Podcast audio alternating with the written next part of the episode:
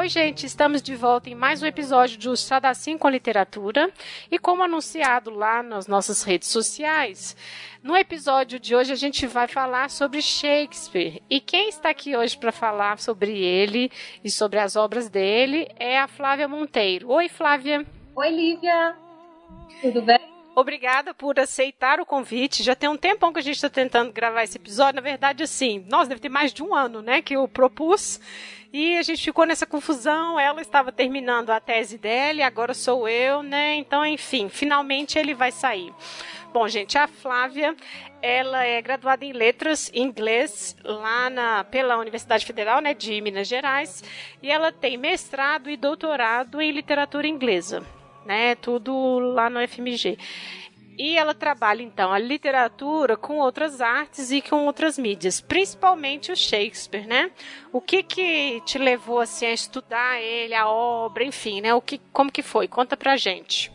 Então, na verdade, foi nosso querido Kenneth Branagh. Hum. Ah, eu era novinha e, assim, eu já, já me interessava por literatura, né? Aquele filme Sociedade dos Poetas Mortos. Eu era doida para ser igual aquele professor. Né? São esses filmes que nos levam para essas carreiras. É. E aí eu, eu lembro de assistir o filme do Kenneth Branagh e depois pesquisar a respeito e falar assim, uai, gente, mas isso é Shakespeare. Aquele Shakespeare que é difícil, que todo mundo acha difícil, que eu achava que só tinha Romeu e Julieta, Uhum. na verdade eu descobri que o bardo mesmo, né? Aquele que, que tem milhões de peças, milhões de peças não, é milhões de coisas a respeito, todo esse centro do cânone. Então, assim, foi, foi aquele, o cerne mesmo, a sementinha, foi assistindo o filme do, do Kenneth Branagh lá nos idos de 1993, 94. Vamos entregando nossas idades, não é mesmo? Mas uma coisa que eu sempre comento no podcast é o que seria do cinema se não fosse a literatura, né? Porque essas adaptações é uma forma pela qual as pessoas acabam tendo acesso a esses textos, né? E uma coisa que a gente estava conversando, assim, preparando o episódio, era sobre a influência do Shakespeare, assim, na literatura enfim, como um todo, né? Como você falou, um cânone, né? E às vezes a pessoa, você está contando a sua experiência, eu achei interessante, que é isso, se às vezes a pessoa conhece a história, é bem familiar- familiarizado com a temática, olha, mas isso é Shakespeare, né? Então, assim, eu acho que é, é, é uma experiência comum, assim, essa descoberta posterior, assim, do autor, né? Uhum, isso mesmo. E foi assim que eu cheguei em vários autores. Uhum. Bom, gente, como deu para perceber aqui, né? Vai ser mais ou menos uma aula esse episódio, porque a gente tá aqui com uma especialista, né? Então eu vou mais ouvir do que falar, né? Como vocês podem ter percebido. Então eu acho que, assim, né?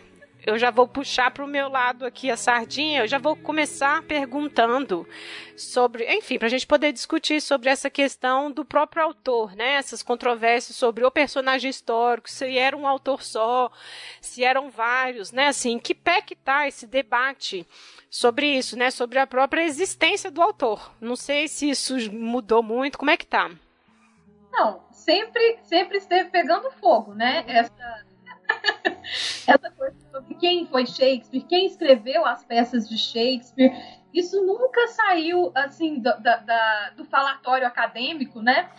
E, mas assim, existem várias é, é, teorias, e cada ano, às vezes, surgem assim, uma- umas teorias mais absurdas, estapafúrdias. E assim, isso é divertido porque chama a atenção para o autor. Eu só acho que a gente não pode correr o risco de, às vezes, focar muito nisso e esquecer realmente a obra vasta de Shakespeare e, e a riqueza da obra, né? É interessante isso que você está falando, porque até uma outra coisa que eu acho que você pode adiantar para o pessoal, assim, no sentido de. Ah, a gente consegue perceber o estilo do autor, entendeu? Assim, porque é isso. Para, por exemplo, não são vários autores, né? E aí, como que a gente consegue perceber isso na própria obra, né? Enfim. Então, alguns, é, é, alguns livros, hum. alguns, algumas peças, né, é, elas são escritas é, em parceria com outros autores da época. Se eu não me engano, agora o Oxford, eu não sei se é o Oxford ou o Cambridge Companion to Shakespeare, agora uh, lançado mais recentemente, que ele traz, inclusive, os nomes dos autores que teriam influenciado de alguma forma nas obras de Shakespeare. Não influenciado, mas é, colaborado, na verdade. Mas são aqueles autores da época, o Webster, uh, que veio pouco de, que veio depois, né? Então, assim, eles têm é, alguns acadêmicos encontraram é, é, vestígios né, de colaborações do Shakespeare com esses autores e desses autores com o Shakespeare. Mas é, é, é tudo, é tudo muito fluido, né? Uh, por isso que tem essas várias teorias sobre quem foi a pessoa histórica mesmo, Shakespeare, né? Aquele, quem escreveu, na verdade, o Shakespeare, as peças de Shakespeare. Tem gente que tem teoria que fala que é, foi até a Rainha Elizabeth da época que. que Mas, gente. É, de tudo. Uh, se eu não me engano, a teoria mais aceita é que era o Earl de Southampton, que era um nobre e que né, ele escreveu. Isso, isso faz a gente pensar né, como essa demonização do, do artista através dos séculos, né? Porque ninguém uhum. quer. Todo mundo consome arte, mas ninguém quer ser associado com aquele bando de, de desviados da arte, né? O pessoal é, é, é, que, que, trabalha ali dentro mesmo dos teatros ainda tem essa demonização. Uhum. Não, eu ia falar justamente sobre isso que você falou da demonização do teatro. Porque, assim, ele escreveu diversas peças, mas tinha um preconceito, né, com essas pessoas, com o estilo de vida, né, assim... Como que foi isso, assim? Uh, o, por exemplo, o, o, o, estilo de vida, os nobres eles não eram associados a, a, a as artes dessa forma, com, é, escrevendo ou participando de forma direta. Eles, na verdade, entravam como patronos das artes. Hum. Isso era, era, legal ser, mas uh, já o, o, estar diretamente ligado não era, não era tão, é, é, não era visto com bons olhos. Já, é, por exemplo, na, na, época de Shakespeare, as mulheres não pisavam nos palcos. Né? Eram só atores homens. Então, assim, os papéis femininos eram feitos por aqueles atores né, que conseguiam fazer uma voz mais fina e tinha o recurso do, do figurino e da maquiagem, as perucas, mas, por exemplo, as mulheres não, né, não, não, não podiam pisar no palco. Uhum. Então, começa a ver isso por aí, né? O que, que, o que, que era estar envolvido nas artes. Por isso é que eu acho que eu já ouvi isso de alguns colegas e me incomoda um pouco. Que é falar assim, ah, o Shakespeare é um vendido, ah, o Shakespeare ele tinha um patrono, ah, o Shakespeare, né, a, a companhia dele escrevia peça de propaganda. Gente, a pessoa tem que comer, primeiramente.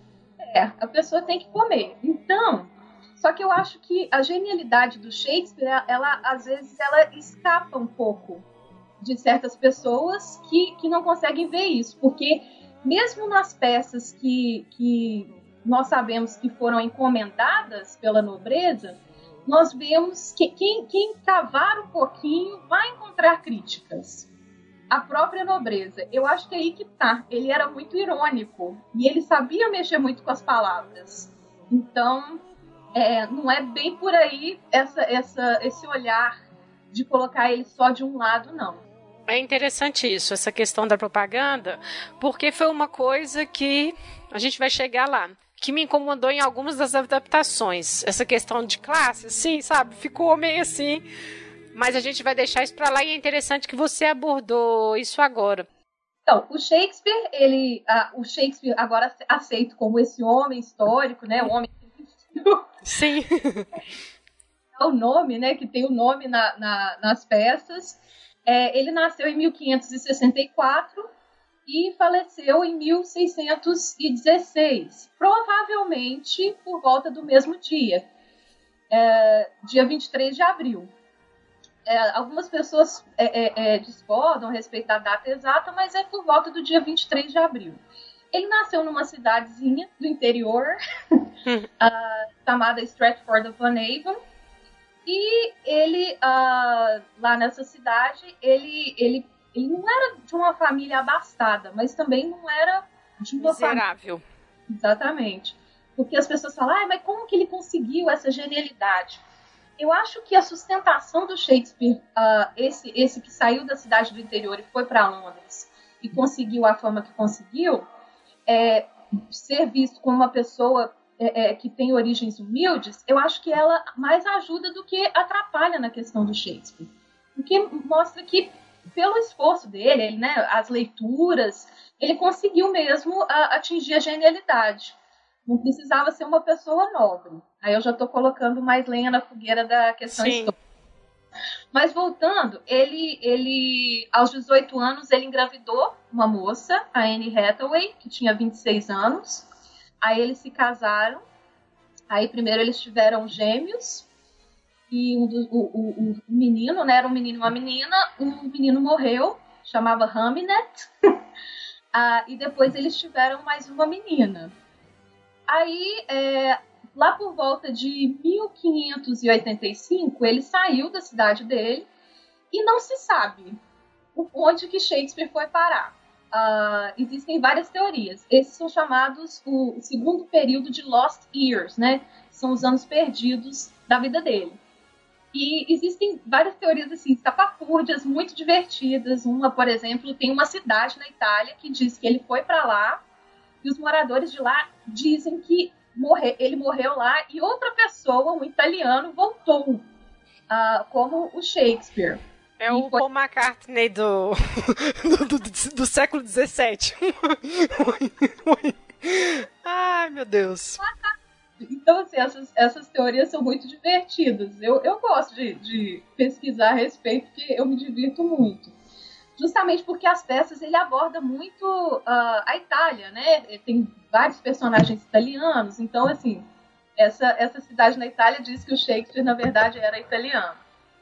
Mas aí ele ressurge em 1592 na, na cena do teatro londrino e aí começa a sua carreira mesmo e começam os registros, né, das suas peças que foram 37 peças que constam no fólio mas também é, o Fólio é, um, é, um, é um, um, compilado de 1923, depois da morte dele, uh, feito por colaboradores, e uh, no Fólio foram registradas 37 peças, porém o Shakespeare, além de peças, ele tem é, é, também outros escritos, tem, por exemplo, poemas, narrativos, é, aí é só procurar, mas ele é mais famoso pelas peças mesmo. E aí, é, registradas são essas 37, mas é, algumas pessoas colocam umas três pecinhas a mais, duas, três, quatro, até quatro peças a mais aí, que, que, que, deve, que foram escritas por ele. E as peças estão divididas em tragédias, comédias e as peças históricas. Então, tem sempre até uma fórmula. Os shakespearianos falam assim, é spoiler. Se você já lê qual que é o tipo de peça, você já sabe o que, que vai acontecer. Porque a tragédia, todo mundo morre no final, basicamente. Uhum. Comédia geralmente termina em casamento, alegria, mas ele também conseguiu também, é, é, como que eu vou dizer, ele conseguiu não subverter essa palavra, ele conseguiu subverter é, até isso, as, as expectativas de algumas, de algumas comédias. Ele, ele, ele se inspirou nos gregos, nos italianos, ele lia muito. Então, é, as crônicas de Holinshedh, da própria Bíblia, nós vemos traços da Bíblia em diversas peças. Uh, então, assim, ele tinha uma leitura é, muito grande. É, eu acho interessante porque esse período da modernidade, né, o século XVI, século XVII, é muito difícil não ter referências à Bíblia, né? Porque a gente tem um debate erudito do pessoal do direito, da filosofia, religi... enfim, né? Tudo ali está passando por dentro desta linguagem, né? E é interessante você estar falando dessa, dessa adaptação que ele fez, né, das tragédias, da literatura grega e italiana, porque eu ia perguntar isso mesmo. Ele tinha um lance com a Itália, né, assim, é sempre fora, né, da, né, assim, da ilha, né, assim, é, não sei, assim, se, se, tem, deve ter alguém que estuda isso, deve ter hipóteses disso também, né, enfim, em relação a essa temática, né, sempre a Itália e tem sol, né, a Toscana, enfim porque é, é exótico, né? É, é, é, exótico falar do, do, do que está fora. Então, primeiramente, por, por ser exótico. Mas também, isso é uma outra sacada inteligente de Shakespeare. Quando você não fala é, de você, parece que você está falando do outro, você pode falar sobre você. Entende, assim? Não, e pode criticar as classes dominantes, né? Você pode jogar na cara e olha, não, isso é lá longe, não é aqui, né? Exatamente, é igual ficção científica. Uhum. É, você coloca umas navezinhas no meio do negócio e coloca um, uns seres diferentes e fica parecendo que a gente não está falando da nossa realidade, mas na verdade estamos, né? O pessoal da ficção científica não vai gostar desse navezinhas aí e tudo mais, não. não navezinhas, pelo amor de Deus, esse navezinhas não é, não é de nenhuma forma pejorativo. Porque eu sou uma, uma fã de ficção científica. É porque eu brinco assim com os meus colegas lá. Tem até o pessoal do Neofic ali na, na Federal, né? Que eles trabalham com ficção científica, especulativa. E aí eu falo que tem gente que nem se colocar uma navezinha e um bichinho diferente, a pessoa não entende, sabe? Não só, por exemplo, X-Men, né? Uhum. Zé que é fã de X-Men, mas não entendeu nada. Então. Concordo, exatamente. E, e, é um debate atual, inclusive, né? Mas eu acho que é interessante trazer isso, né? Assim, é, a gente vai falar sobre isso ao longo do episódio, né? Sobre por que ler Shakespeare em 2020 e tudo mais. Bom, mas então vamos passar então para o livro, que olha só, já tem um tempo de episódio, a gente não falou o título, né? Bom, o que foi escolhido para o episódio é o Muito Barulho por Nada, uma peça foi encenada pela primeira vez entre 1598 e 1599, né? E teve uma primeira publicação, então, em 1600. Podemos? Podemos.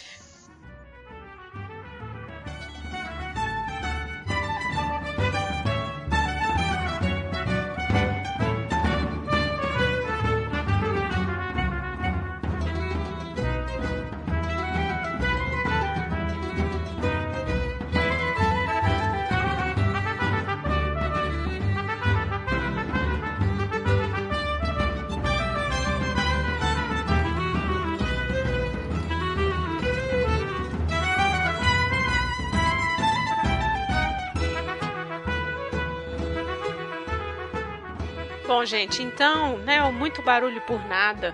É, quando a gente foi pensar, né, numa das obras dele, por que que você pensou nessa, Flávio? Por que que foi essa sua indicação?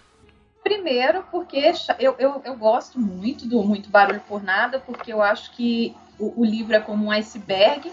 A gente vê a comédia por cima, mas por baixo ele trata de coisas bem mais assunto bem, assuntos bem mais profundos e graves e que são relativos ao que nós vivemos hoje, mas também porque em homenagem à nossa musa, Jane Austen, porque o Muito Barulho por Nada é, ele segue a, o esqueleto, a estrutura de uma outra peça shakespeariana que é a, a Taming of the Shrew, que é a Megera Domada e uh, esse, essa estrutura foi aproveitada por Jane Austen e, e, outros autores, inclusive chegou até o cinema. Né? O cinema hoje, uh, eu tinha uma colega, na pós ela fazia cinema, ela falava que os roteiros, eles eram, uh, os roteiristas, ao escrever comédias românticas, eles é, pegavam o esqueleto do, da megera domada, que é aquela coisa do se odiar no início, aí acontece alguma coisa no final tá se amando. É, e é interessante porque eu não tinha lido até vir fazer esse episódio. Eu já tinha visto essas adaptações e tudo mais, principalmente a de 93. E aí, quando eu fui ler, que, gente, que eu fui, assim, no início, na hora que eu fui lendo, eu falei, ah, já até sei o que vai acontecer aqui. Porque, assim, a gente já tá tão dentro dessa tradição, né? Mas aí é interessante ver, então, como que a Jane Austen, né? Poxa, né? Quem acompanha a gente esses anos todos sabe que ela é a musa inspiradora do chá, né? É, como que ela retoma isso. E os desavisados, às vezes, fica parecendo que é uma coisa incrível de Jane Austen. Não desmerecendo ela, mas assim, a gente já comentou isso em diversos outros episódios, como que os autores, eles vêm na esteira um dos outros, né, assim. Eles têm a sua genialidade em como trabalhar esses temas, né, mas a gente vai voltando no, no material que cada um foi é, foi escrevendo, né, a gente chega nisso, né? Exato. Shakespeare, igual eu falei, ele se inspirou em vários e a Jane Austen, uh, para os uh, estu estudiosos de Shakespeare, Uh, nós vemos vários traços de Shakespeare na Jane Austen e às vezes até umas menções bem diretas. Tá. Então vamos lá então, né? Muito barulho por nada. É uma, bom, como a gente já falou, uma história que se passa na Itália, né? Então a gente tem nobres, a gente tem, enfim, temos guerras, né?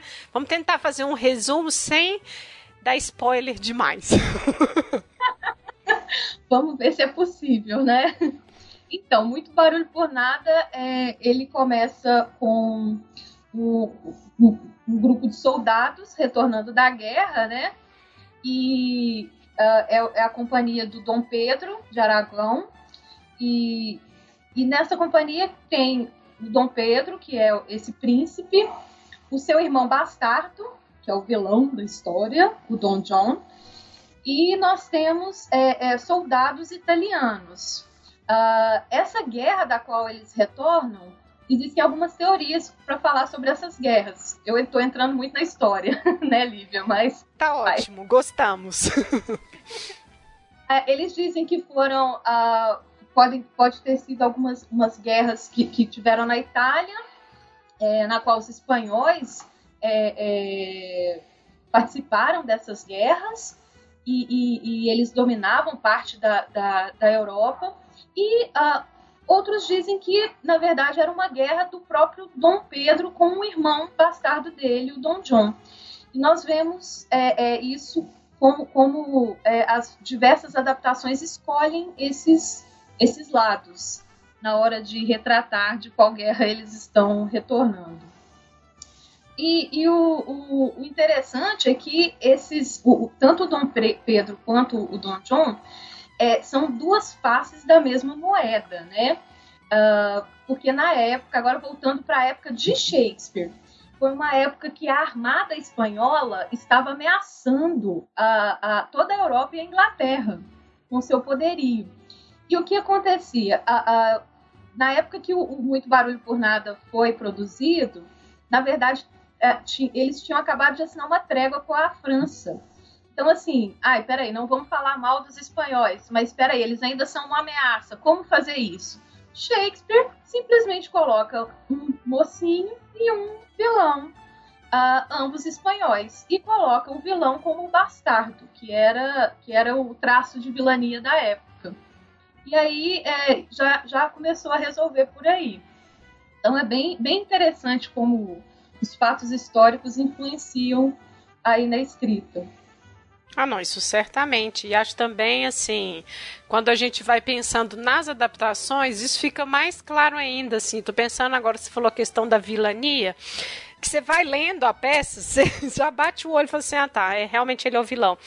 Sou um cara de falar pouco, né, assim, é, é até um personagem que já se apresenta com menos brilho, né, e assim, o Dom Pedro, super simpático, conversa com todo mundo, né, então, assim, já essa coisa bem dessa, dessa dualidade já fica bem clara, né? Já é assim, porque é um personagem que você tem que odiar e é um outro que você já tem simpatia por ele, né? Isso é bem, bem claro. É, uma coisa que eu estava pensando enquanto você estava falando é sobre a própria leitura da peça, que é um teatro mesmo, né? Assim, entra em cena fulano, fulano e fulano saem de cena, fulano, fulano e fulano.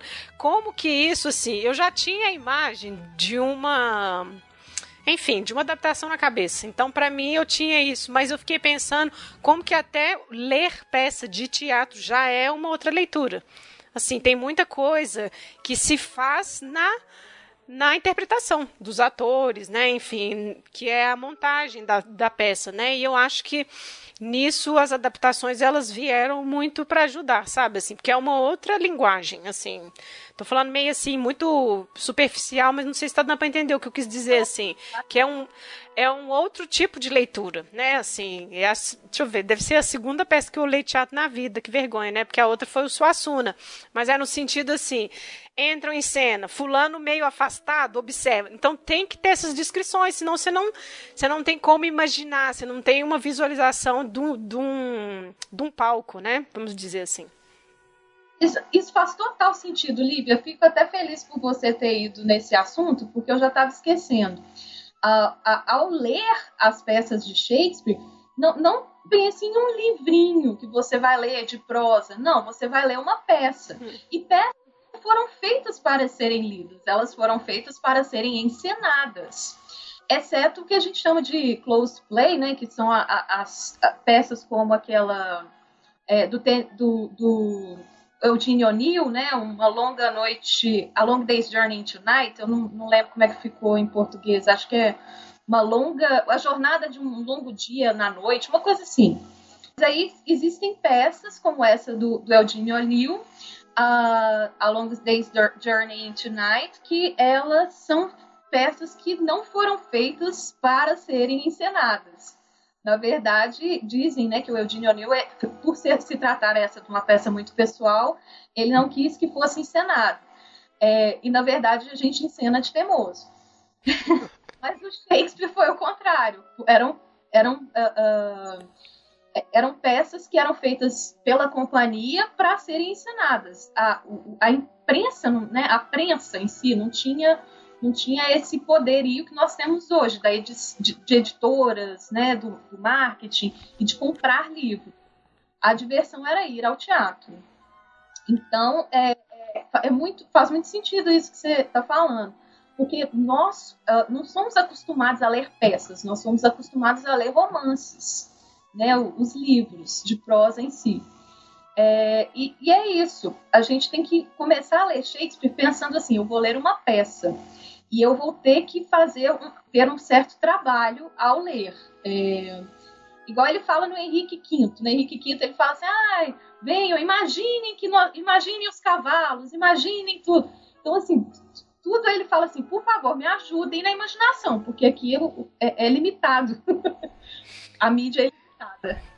E tem um ponto interessante nisso que é a eu estava lendo uma crítica no Google uh, Goodreads.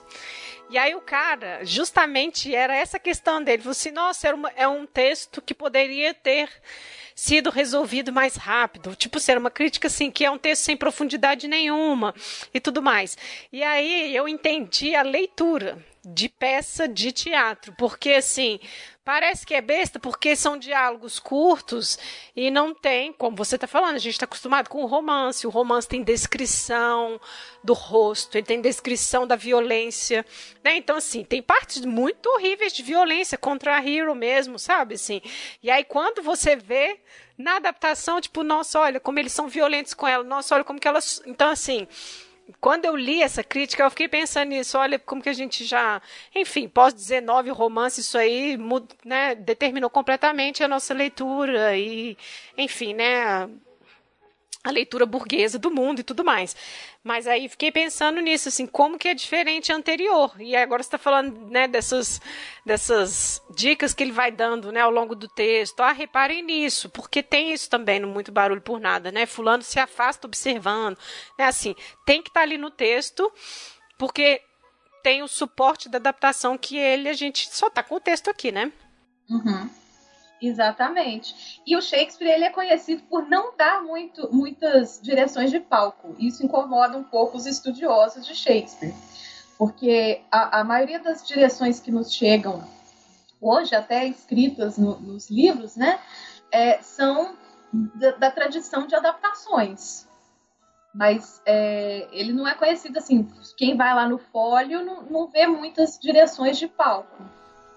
Então o, o, leitor ele tem um trabalhinho ali sim também. Entendi. Bom, aí esse pessoal está chegando em Messina, né? São recebidos pelo governador e aí a história começa, né? A gente tem as personagens femininas, temos as personagens masculinas, um romance que começa, principalmente o Cláudio, né? Ele é o primeiro a se interessar pela Hero, né? Aquela, enfim, dá uma ideia bem assim dele ser bem jovem. E ela também, né, assim, bem jovenzinha, né? É o primeiro casal que a gente consegue vislumbrar e o outro que seria o Benedict e a Beatrice, né? A Beatriz. Isso. O, o Cláudio, na verdade, é interessante que os, ambos os personagens, tanto o Cláudio quanto o Benedict, eles são apresentados de forma indireta, né? Quando o mensageiro chega a Messina e aí é, eles perguntam quantas mortes, né? Quantas perdas vocês tiveram? Ah, apenas alguns e sem nome. Ou seja, quem morreu não era nobre, porque quem tem nome é nobre. Então, se quem morreu não era nobre, então só alguns sem, sem a importância. Ah, isso né? A gente pode discutir a respeito disso também hoje em dia, né? Isso foi exatamente uma das coisas que eu coloquei. Eu falei assim, gente, nossa, tem um super recorte de classe aqui, não morreu ninguém importante. E assim, tá uma vida idílica lá, né, na Toscana, na, né, na cidade, tudo. Ah, não, não morreu ninguém importante, né? Então, assim, tem bem. Claro, no início eu comprei totalmente a ideia. Eu falei, nossa, olha esse Shakespeare falando que essas pessoas não são importantes. Depois eu falei assim, não, mas às vezes pode ser que ele também está criticando justamente isso, né? Exato. Exatamente. É isso mesmo. E, e, ele mostra através disso. Então, por isso que eu falo que é igual um iceberg. A gente tem a ponta do iceberg, mas vamos olhar as entrelinhas. Porque eu acho que o que está muito mais importante no Shakespeare está nas entrelinhas. É, então, isso, né? Por exemplo, do Cláudio. E aí eles introduzem o Cláudio como, ah, e, e o nobre Cláudio, né? O conde Cláudio. Aí fala, ah, ele, ele tem na figura de um cordeiro os peitos de um leão. Aí nós podemos já começar a pensar a respeito da personalidade, né? Assim, no, nessa primeira fala sobre ele, ele fala assim, ah, é um rapaz novo, mas que se... É, é, ele se deu bem na guerra, né? Ele teve, foi corajoso, foi bravo e constrói essa imagem desse nobre, né? Bravo e, e, e, merecedor. Que na verdade, é, se você ler nas entrelinhas, na verdade, ele é uma pessoa ingênua e imatura, que só serve para. que, que, que se, se, destacou na guerra, mas porque se destacou na questão bélica, mas nas questões sociais ele não tem a mesma destreza, inclusive no amor. E acho também uma outra coisa que eu pensei, essa coisa do leão é a fúria, porque quando contrariado, né, assim, super violento, assim, vai do amor ao ódio no minuto, né? Então é assim, né, cordeiro e leão no sentido de, olha, essa, né, por fora que coisa tão incrível, mas no momento em que acontece uma ofensa, né, contra o orgulho do homem, do cavaleiro e tudo mais, né? Vem tudo à tona e ele é totalmente violento, horrível, humilha, né? Então, assim, acho que tem um pouco isso também. Exato, que é aquele homem que hoje fala assim, ah, mas eu nunca encostei a mão numa mulher. Mas e, e o terror psicológico? E, sabe, o, o assédio? Exatamente. Que, o assédio físico, o assédio moral. Então, assim, é, a, o Cláudio ele representa muito isso, esse homem que é um cordeiro por fora, mas na verdade tem esse leão por dentro, essa agressividade, não necessariamente física, né? Isso. Depois então a gente tem o Benedict, né? Isso, o Benedict, ah, ele na verdade é, nós sabemos dele porque a Beatriz fala e o senhor Montanto. Não tanto, é, para quem é, é, pesquisar, vai ver que é um termo da, de esgrima, que é aquele que fica, é, é, é, sabe, naque, espetando. Espetando, avançando né, na esgrima. Então é aquele que apenas espeta, mas realmente não mata ninguém. Bem, uma coisa que eu já devia ter falado né, no início, mas vou falar agora, a questão sexual também. O Shakespeare é, certa vez uma colega falou assim que um professor dela a, a repreendeu em sala porque ela tinha visto uma conotação sexual numa peça. E aí ela falou, e, e eu vi demais, você me desculpa. Eu falei, não, isso daí é sexual, totalmente sexual. Shakespeare ele tinha muita piadinha suja, piadinha sexual, e, e, e, a gente não pode tirar isso não, porque Shakespeare era popular, era para massa ir lá no tomar a, a ale deles lá no teatro e rachar de rir. Não era só para, sabe, instigar o pensamento. Shakespeare também era pop. Então, é, é, voltando na questão do senhor Montanto, ele tem essa conotação sexual. Não, hum. e eu acho até que é interessante falar isso para também não ficar endeusando demais. E assim, pode falar de sexo e endeusar, sabe? Assim, é parte da vida. Aquelas pessoas lá estão fazendo e estão falando sobre, né? A gente tem uma mania de olhar para o passado e colocar esses nossos valores lá, né? Então, assim, era uma relação completamente diferente, né? Assim, e é interessante isso que está falando da esgrima, porque aqui é o momento também que a gente começa a perceber essa relação da Beatriz com ele, assim, ela, esse ódio que existe entre os dois, mas é ela que vai perguntar por ele, né? Assim, ninguém falou de ninguém em momento nenhum, então é o tempo todo um atrás do outro e se engalfiando e tudo mais, né? Exato. E isso já, já tem uma outra teoria de que eles tiveram um envolvimento prévio. Então, assim, agora conjectura, né? O texto dá indicações, não está no texto, mas ele dá indicações que eles podem ter tido um envolvimento prévio, mas que pode ter sido interrompido pela guerra, não sei, né? Eu, que o texto, né, nos, até onde o, o, texto nos permite ir, e que aí pode ser que ele tenha amagoado muito, porque tem um pedaço que ela fala é, com o príncipe, né? Eu dei o meu coração e ele ficou com um duplo coração é, enquanto eu dei, ele apenas emprestou. Então, assim, é, eles tiveram um envolvimento prévio é, antes dessa guerra. Daí o ranço, né? Exatamente. Aí, daí já justifica o ranço, que em algum, algumas adaptações, que a gente vai falar depois, uh, já aparece. Alguns exploram isso, essa, esse envolvimento prévio deles, e outros não. Eu ia falar das personagens femininas também. Ah, eu acho que eu vou, vou pegar por aí. É, porque a, a, na verdade o Cláudio, com, com, todo esse ímpeto, né, toda essa agressividade, ele é o contrário da Hero. Que a Hero é a silenciosa, a que obedece o pai e por aí vai. Já o Benedict e a Beatrice, eles estão para a par, né, no mesmo no mesmo nível. É, ele fala e ela retruca. Então, o Cláudio, é, é, é, só que nós vemos que o Cláudio ele ainda tem essa imaturidade, porque ele se interessa pela Hero, só que ele pede o príncipe uh, para cortejar a Hero no seu nome, e aí, sim, sabe aquela coisa que a gente fala assim, chega ali na menina para mim? Aí Exatamente. O meu amigo tá doido para te conhecer. É isso. É isso. Então, é, o, o, o Cláudio é, é, ele pede pro, pro Dom Pedro fazer isso para ele, o Dom Pedro faz de bom grado, só que é aí que já começa a intriga. Porque o Dom Pedro, ele, ao chegar na Hero, o, o, o Dom John, que, que, é o vilão da história, e isso é muito interessante falar, que ele se apresenta como eu sou um vilão honesto. Ele fala isso, eu sou o vilão da história, gente. Eu sou um vilão honesto, eu sou simples e plano, eu sou honesto eu sou vilão, tô aqui para isso.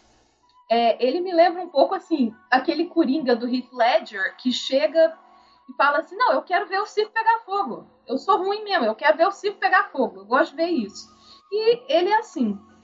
E é interessante isso porque volto na crítica desse moço lá no Goodreads, né? Assim, o porquê ele está fazendo isso? Porque ele quer, sabe? Assim, ele é o irmão bastardo, não gosta do irmão, finge que fez as pazes, né? Então, assim, é apenas isso. Ele quer ver lá a vida das outras pessoas dando errado, sabe? Assim, não tem ali esse adjetivo que você usou é totalmente adequado. Ele é plano, né? Assim, não tem profundidade do ódio. Ele apenas quer ver ali AD, sabe? Assim, e é exatamente um dos motivos que quando a Flávia indicou esse livro, que é a questão das fake news, né? Você usou aí o termo intriga, e depois, quando eu assisti o filme de 93 pela segunda vez, eu falei assim: nossa, é mesmo, é aquele filme que todo mundo escuta a conversa de todo mundo. É isso, assim, o filme. a história é essa, assim. Um é ouviu dizer, aí o outro ouviu também dizer, não, mas não, eu não. Né? Então, assim, é uma história que começa, a problemática toda começa porque tá passando informação de um pro outro e inventado, né? Então é realmente.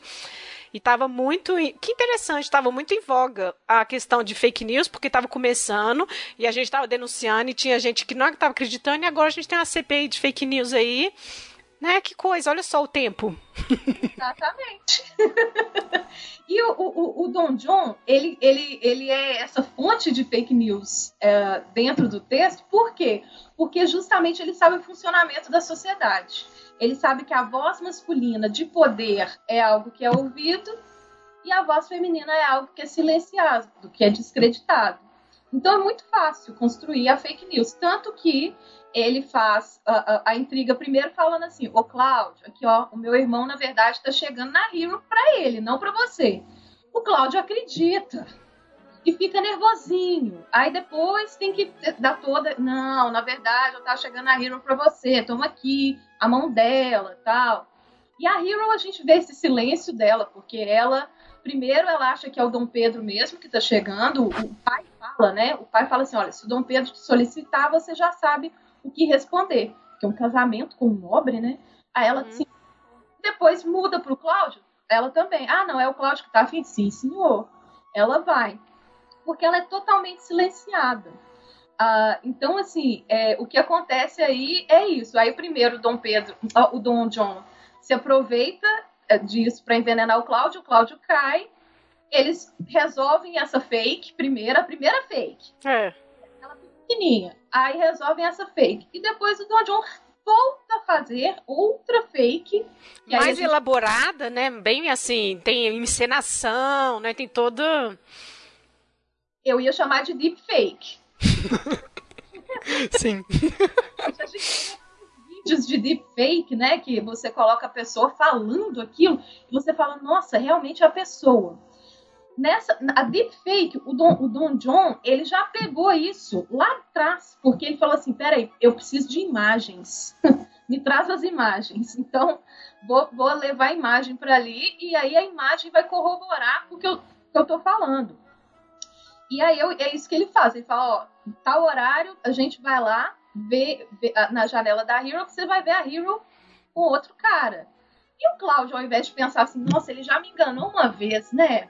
Não. O que, que o Cláudio faz? Ele acredita. Inclusive o Dom Pedro, né, que possivelmente estava guerreando com, com o irmão, acredita no irmão, mesmo histórico. Mas aí eu acho que a gente volta novamente nessa questão da voz feminina e da personagem feminina. É mais fácil acreditar nesse cara do que na inocência dela, né? Assim, eu acho que aí entra uma questão desjuízo, desjuízo de valor do sexo feminino, né? Então, assim, é apenas uma mulher, né? Assim, uma rameira, é lógico. Como eu imaginei que ela pudesse estar interessada. E para mim o pior é por isso que o negócio do leão, né, desse perfil de leão dele é interessante, porque ele continua a farsa do casamento até chegar ao altar, para humilhar ela. Então, assim, ele leva tudo, ele guarda aquilo até o momento do, do, casamento, do casamento, né? Alguém tem alguma coisa contra? Você talvez você não sabe de alguma coisa, Hero, né? Assim, então ele se preparou todo, é caso totalmente pensado, assim, ele não chegou nem para conversar com ela, assim, entendeu? Então, assim, a intenção era de humilhar na frente de todo mundo. Você me humilhou, então agora tô te devolvendo a carta, né? Exatamente. Na verdade, assim, a humilhação da mulher, ela tem que ser pública. Porque a mulher, para se manter uh, uh, dominada, subjugada, tem que ser pública, porque ela tem que ter medo daquilo. Então, por exemplo, você vê uma pessoa, eu falo assim, olha, a Viviane tá falando mal de você. Você chega para sua irmã e fala, olha, o que foi, Vivi? Tá falando mal de mim?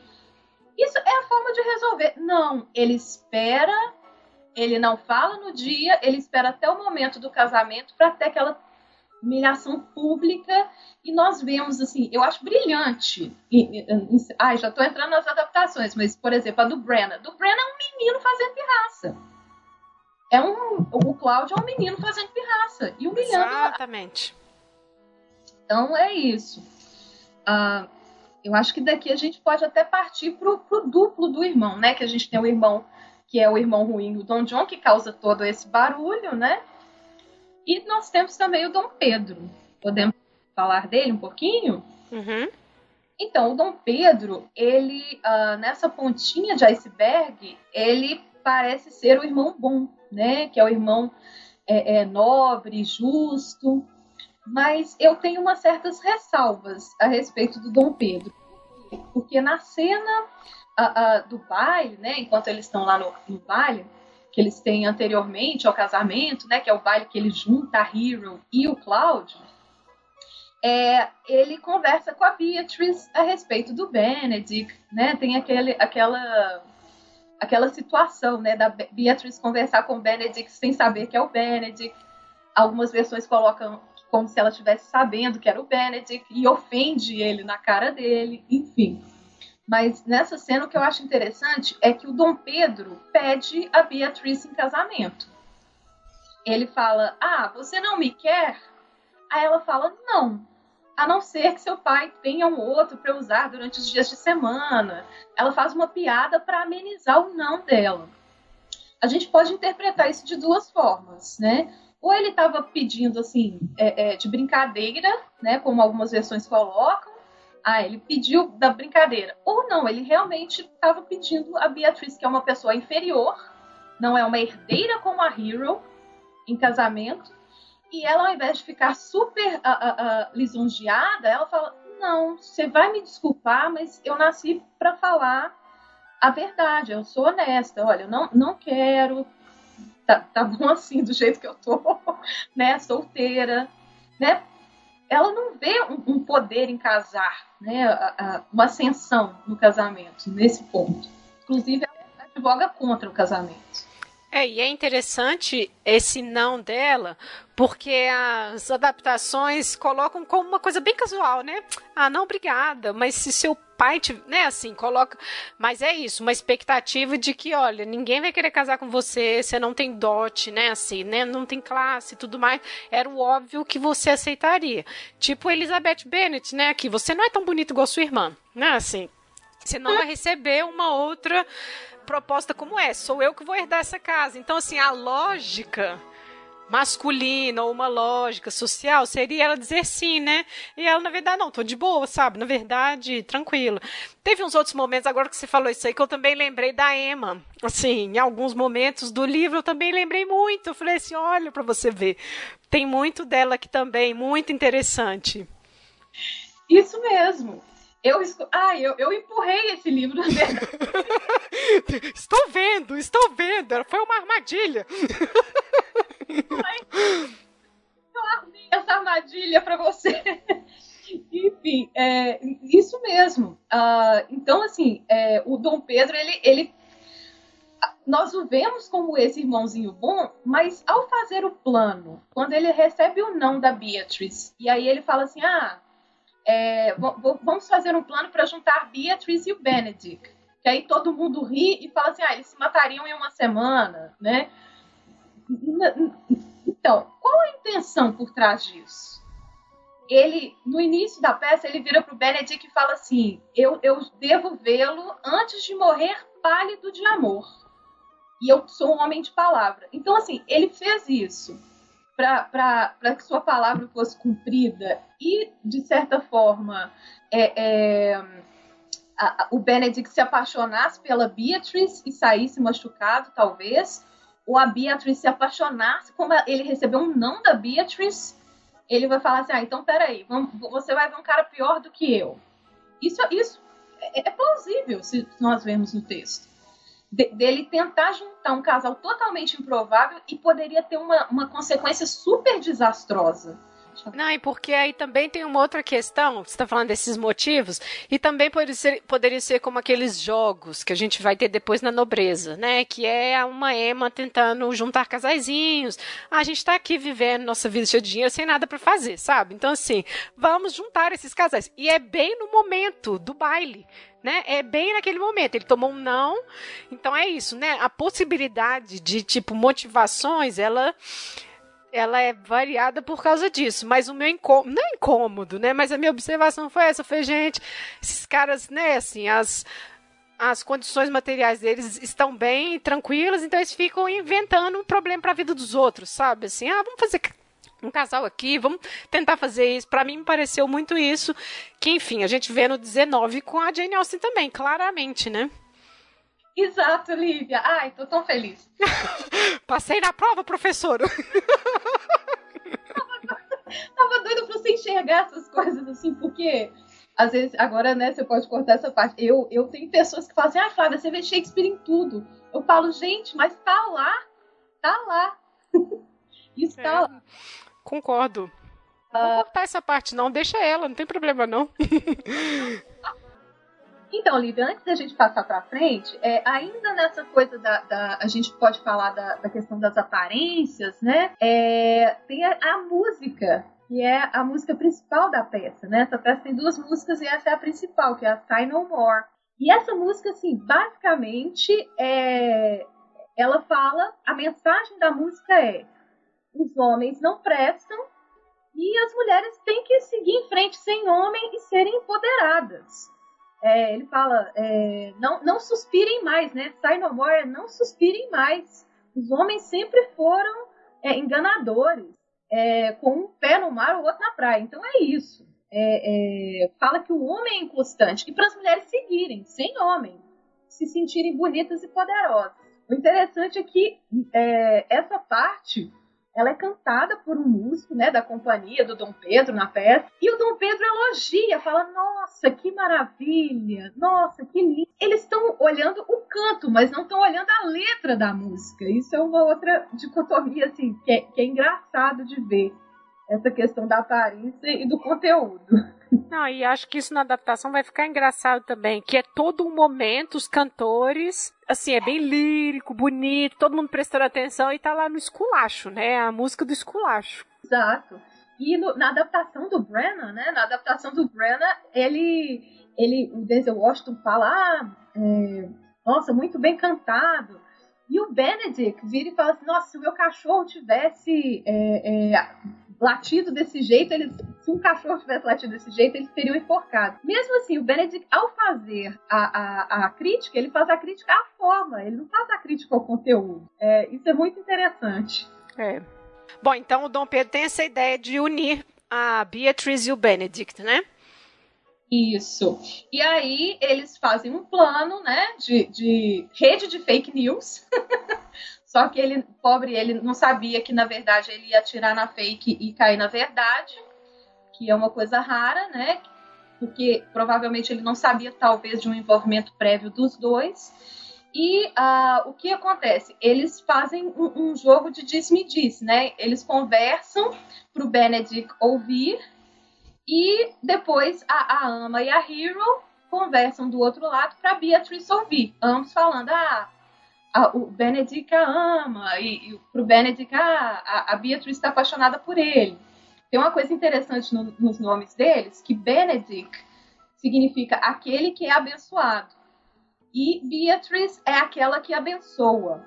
Aí a gente já vê que, que a, a questão do passivo e do ativo é, é, meio invertida. A mulher aí nessa dinâmica deles tem a, a, a, a voz ativa. Mas, enfim, voltando, né? Não, eu acho isso, eu acho isso interessante pensar esta mulher como uma personagem shakespeariana. Porque esse tipo de conduta da Beatriz, hoje pra gente tranquilo, né? Assim, tipo, falou, tomou, né? Assim, não vai com desaforo para casa. A gente está tranquilo com isso. Mas pensar esse tipo de personagem sendo encenada, né? Então, assim, existia esse tipo de mulher né? Ele está escrevendo sobre isso, existia esse, esse tipo de pessoa, né? Então, assim, pode ser que ele fez pela graça da personagem de inverter, né? Assim, porque tem isso também, né? Você faz a inversão para causar o, enfim, a comédia, o estranhamento, né? Então, eu acho que é interessante de, de pontuar isso. E eu fiquei pensando essa questão de cada hora um escuta uma coisa, de uh, como que você sugestiona? E aí, para mim, eu acho que é mais problemático, porque ele começa a se interessar por ela porque soube que, que ela se interessa por ele. Senão, ficaria tranquilo, porque só vem ódio dela. A mesma coisa é ele, né? Assim, é, é só vem ódio dele, então ela também não se interessa. Então, para mim, até que ponto, ah, eu vou corresponder a essas expectativas dela, sabe? Assim, uma, essa coisa de superioridade, os dois vão com isso. Não, eu vou porque ele gosta de mim, coitado, está sofrendo. Não, eu vou porque ela gosta de mim, está sofrendo. Né? Então, acho que tem isso, só que os dois estão no mesmo pé. Os dois estão com esse sentimento de superioridade, de, nossa, eu vou lá porque está sofrendo muito. Os dois. Uhum, exatamente. Isso cai numa coisa que é contemporânea, que é uh, a gente, hoje em dia, eles falam né, dessas relações fluidas, né? Que nós, nós uh, entramos em relações muito fluidas, a gente não se entrega. É esse medo. O Benedict e a Beatrice, eles já cantavam essa bola lá atrás. Porque basta saber, eles têm que mostrar desinteresse, tem que, não pode se envolver. Nós vemos isso muito, né? Os Tinder, uhum. Tinder da vida tá aí para isso. É, é, é o não se envolver. Mas quando você vê que a pessoa está envolvida, ah, eu, nossa, não, peraí, vou ali sim. Exatamente. Aí sim então, existe uma entrega, porque você está seguro, né? A, questão é essa, existe uma segurança, né? Uhum. E, mas o interessante é ver que depois que o Benedict ele escuta, né, que ela tá afim dele, eles fazem uma brincadeira que é mandá-la chamar, é, chamar o Benedict para jantar. E ela chega nervosa. Ela chega aqui, ó, me mandaram te chamar para jantar. Aí ele fala, ai, doce Beatriz, muito obrigada pela sua, né, pela sua... Pelo trabalho que você teve. Ela, tá, não foi trabalho nenhum, não. Ele tá vendo, é, ela tá agindo como uma pessoa que o odeia, mas ele não enxerga isso, porque ele já teve... Aí cai de novo na voz masculina. Os homens falaram que ela gosta. Não adianta estar tá a mulher ali na frente dele, tratando ele mal, que ele, ele pensa assim: não, não, ela, ele, ela gosta de mim porque eles falaram que ela gosta. Como que isso é problemático, né? Assim, aqui a gente está numa história de amor, ela corresponde, mas quando não, né? Exatamente. Né? E é, é problemático, porque é isso, ele não tá vendo, ele não tá enxergando ela. Assim, né? Ele tá enxergando o que ele quer de acordo com o que os amigos falaram, né? Isso é bem problemático. E que é o mesmo que acontece com a Hero. Que a Hero, é, você vê aquele anjo, a criatura não abre a boca. A criatura, o pai, fala assim: ó, se o, se o Dom Pedro te pedir, você vai. Aí vê que não é o Dom Pedro, vê que é o Conde fala: ah, tá, vai. Ela é aquele serzinho calado, aquele ser submisso. Aí, mas chega na hora, ela vira uma megera, uma devoradora de homens. Eles não olham é, é, para ela ele, o, o Cláudio, é interessante, eu acho que é o Cláudio que descreve na cena do casamento, né, quando ele chega para humilhá-la, falar que ela estava com outro homem e tal. Não sei se eu estou dando muito spoiler, mas é, ela, ele chega para ela e fala, ele descreve, ele descreve a mulher que está na frente dele. Ele fala assim: Nossa, ela está ruborecida. Nossa, ela está assim. Quando a pessoa começa a desmaiar, ele começa a descrever e mesmo assim ele fala assim: Ai, como é fingida, né? Gente, está na frente dele a mulher. Mas quando a imagem é feminina, quando o discurso é masculino, ele sobrepõe qualquer imagem feminina. Que, né, o que ele viu, a deepfake que ele viu foi uma deepfake dela conversando com alguém no escuro, na janela do quarto. Não viu se era ela. Mas na hora do casamento, ele está vendo a mulher na frente dele, o que está acontecendo, e ele não acredita. Então, e aí o, um dos frutos né, do, do casamento é, é que o, o Frey, o Frey acredita na Hero. Temos aí isso foi bom para Hero, porque se o padre acreditou nela, é uma voz masculina e de autoridade. Né? Não, e é religioso, né? As pessoas vão confiar nele, né? Então, assim, é isso que salva ela da desgraça, né? Porque as acusações que ele fez era para ela ser solteira em desgraça o resto da vida. Seria o tipo de mulher que seria mandada para o convento para ficar escondida. Uhum, exatamente. E aí a sorte dela é que o padre acredita e aí é é, ele é meio um duplo daquele padre do Romeu e Julieta fala assim: então tá, vamos fingir que você tá morta? Eu, eu pensei isso, eu falei, gente, ele adora fake news de morte. De novo, mais uma morte. Aí, só que isso também pode dar coisa ruim, pode dar ruim. Por quê? Porque se, e se depois, se o, o Cláudio realmente estivesse apaixonado, eu, eu sou meio cética, assim, quanto aos, ao amor do Cláudio.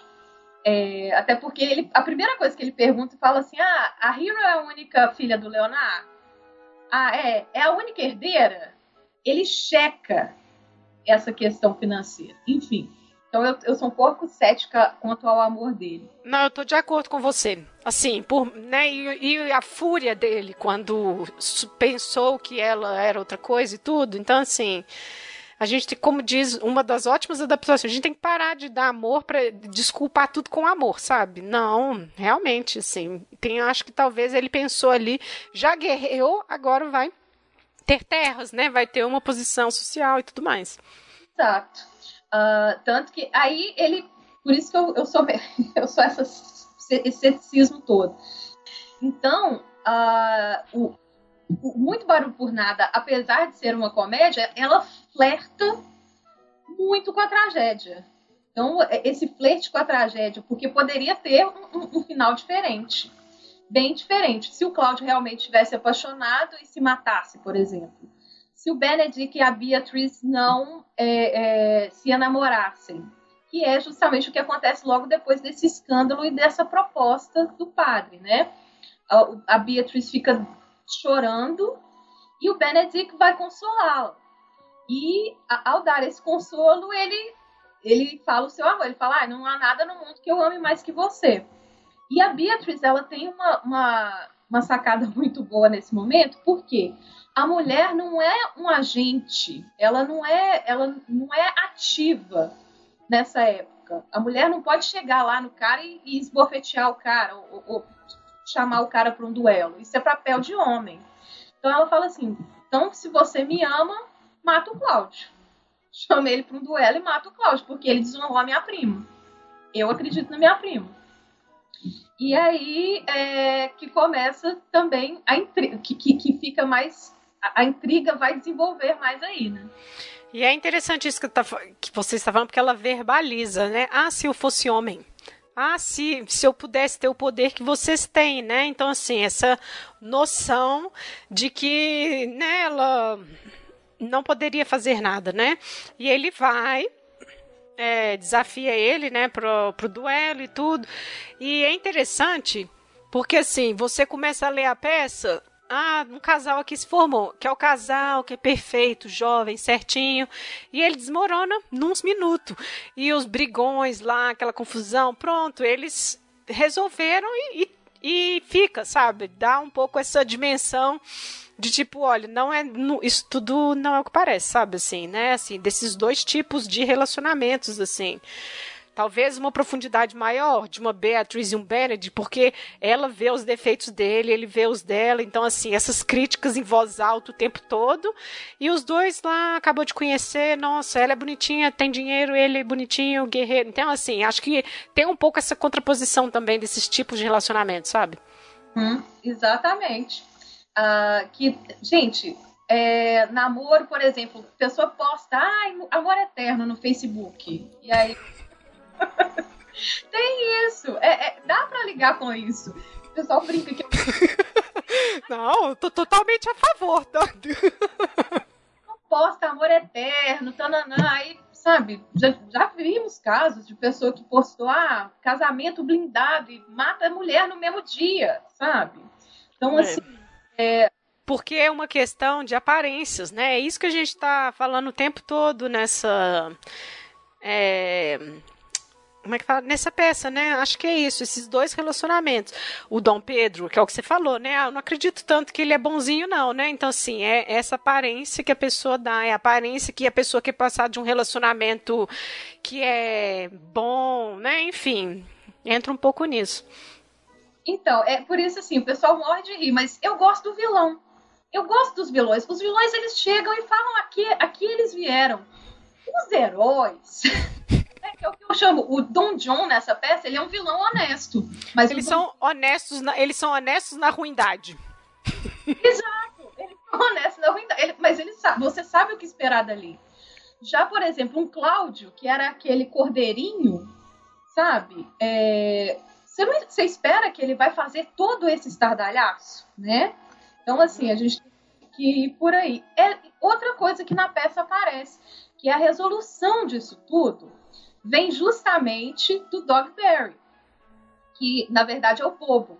O Shakespeare é maravilhoso com isso, porque você quer ouvir uma verdade, procura a fala do bobo.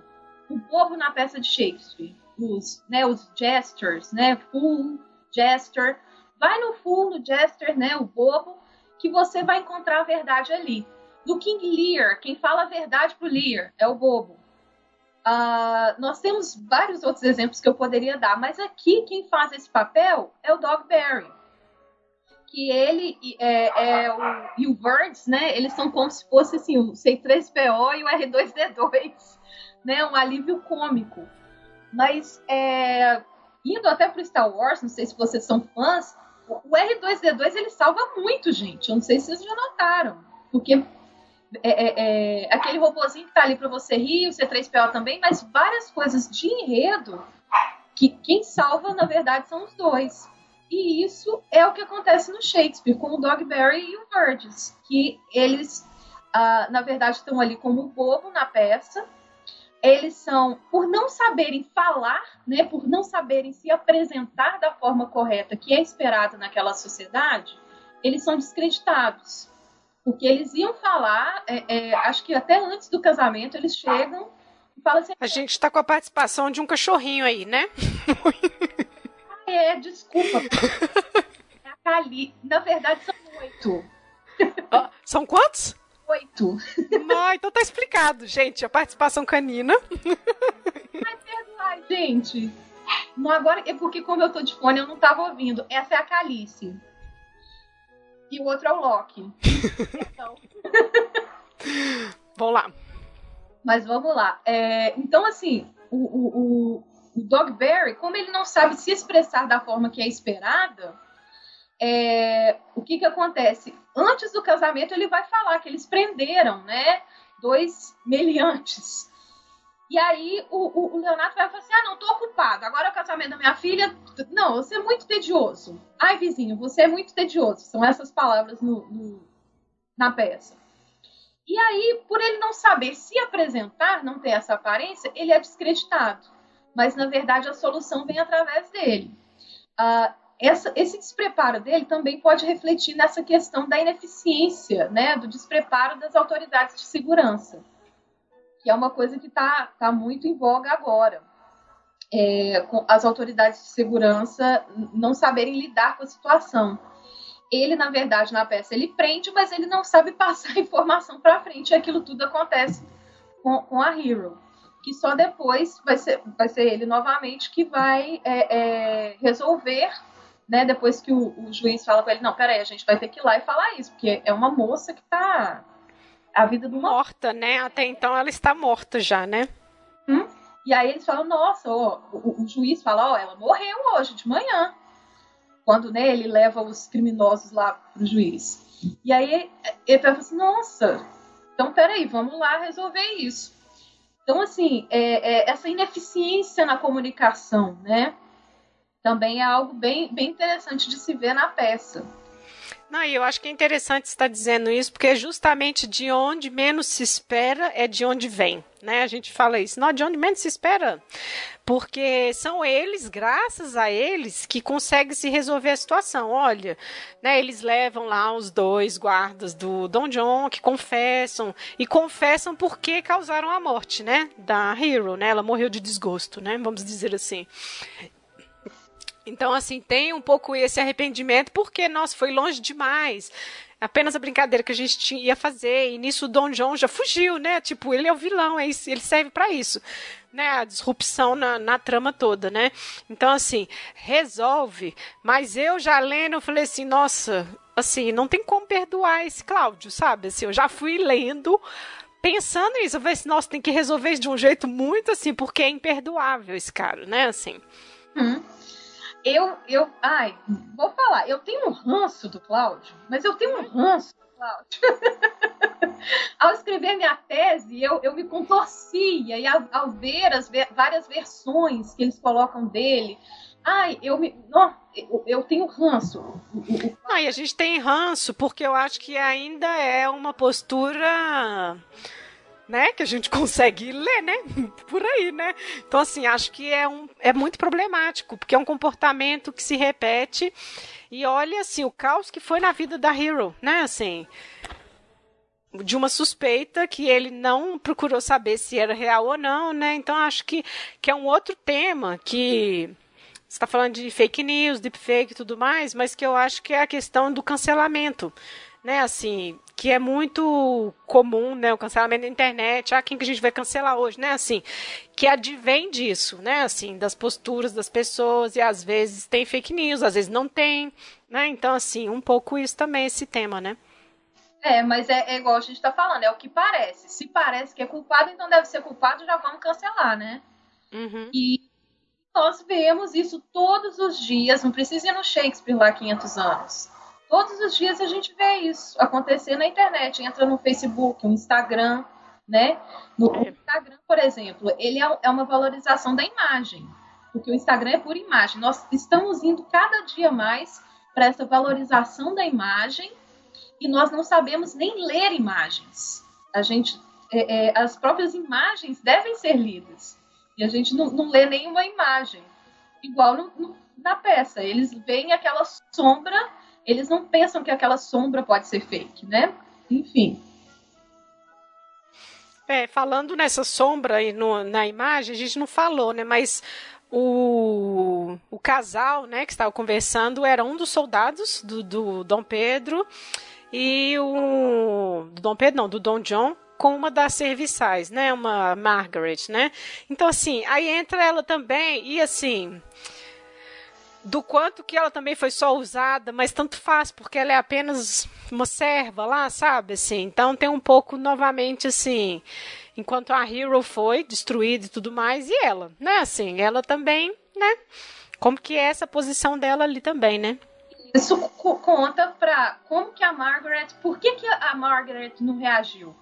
Se aquilo aconteceu com a Hero, se a Hero, que era a filha do governador, aconteceu aquilo, imagine o que, que fariam com uma, uma simples serviçal. Exatamente. Foi desonrada por um soldado raso. Então, é, é, por aí a gente já vê né, essa opressão sistêmica, tanto da questão de gênero quanto uh, da classe social. Mas... Gente, então vamos, é, vamos finalizando aí, chegando ao final, porque a gente já teve o plano do. A gente não falou, mas o plano do, do Frei era esse, né? Ela morreu de desgosto, e aí eles passam pra frente. Então, novamente, né? Uma fake. Né, é, eles passam para frente essa notícia e aí o Cláudio sofrendo, mas eu não sei também se ele fica se sentindo culpado na verdade, sabe assim. Enfim, como você também falou que você não acredita tanto na honestidade dele, né? Mas aí são esses dois, né, que conseguem com que eles confessem e tudo e se resolve um pouco. Eles vão fazer uma vigília, né, até o túmulo dela, colocar, enfim, velas para ela e tudo mais. Ele e o Dom Pedro, né? Isso. Depois, a, o Cláudio, na verdade, eu acho que ele é o, é o, o senhor orgulho ferido. Por isso que, sabe, é, ele não amor real, eu vejo o orgulho ferido. Então, é, é, eu acho que passa por aí. E o Cláudio, todos eles, na verdade, a sociedade ali é muito de protocolo. Tanto que quando né, eles descobrem que, que, na verdade, foi um plano e o Dom John foge, aí eles pedem, ó, o, o Leonardo fala, ó, vamos fazer uma. Então façam, por favor, uma vigília no túmulo da minha filha. E declarem, né, que ela morreu uh, uh, donzela, né? Ai, gente, isso é tão. E aí, é, de, ao declarar isso, ele estaria se redimindo e aí ele conseguiria uma nova noiva, que é uma prima, uma suposta prima da Hero. Gente, uma pessoa faz isso com você, que ela te esculhamba, depois você não chama para ser friends no Facebook e ainda dá a sua, sua sobrinha pra pessoa casar, né? Mas então, também achei complicado isso, assim, como que resolveu, mas que o propósito era outro. Depois a gente vê quem que é a prima. Então, assim, que pai que é esse? Ele só quer casar a filha mesmo, entendeu? Assim, voltamos nisso, assim. Ela é aquilo ali, ai, uma filha mulher, vão casar, sabe? Sim, porque aí, né? É, o Leonardo, ele é uma Miss Bennett de Messina, né? Ele quer...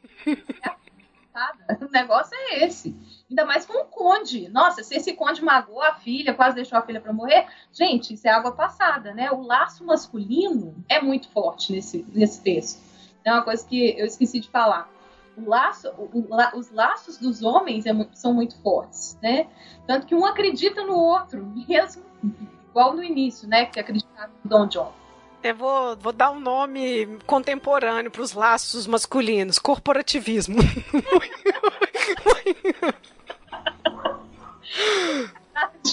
Os homens são parça, né? Os homens são todos os parças. Uh, gente, nós mulheres é que mais recentemente nós estamos aprendendo o que, que é a sororidade.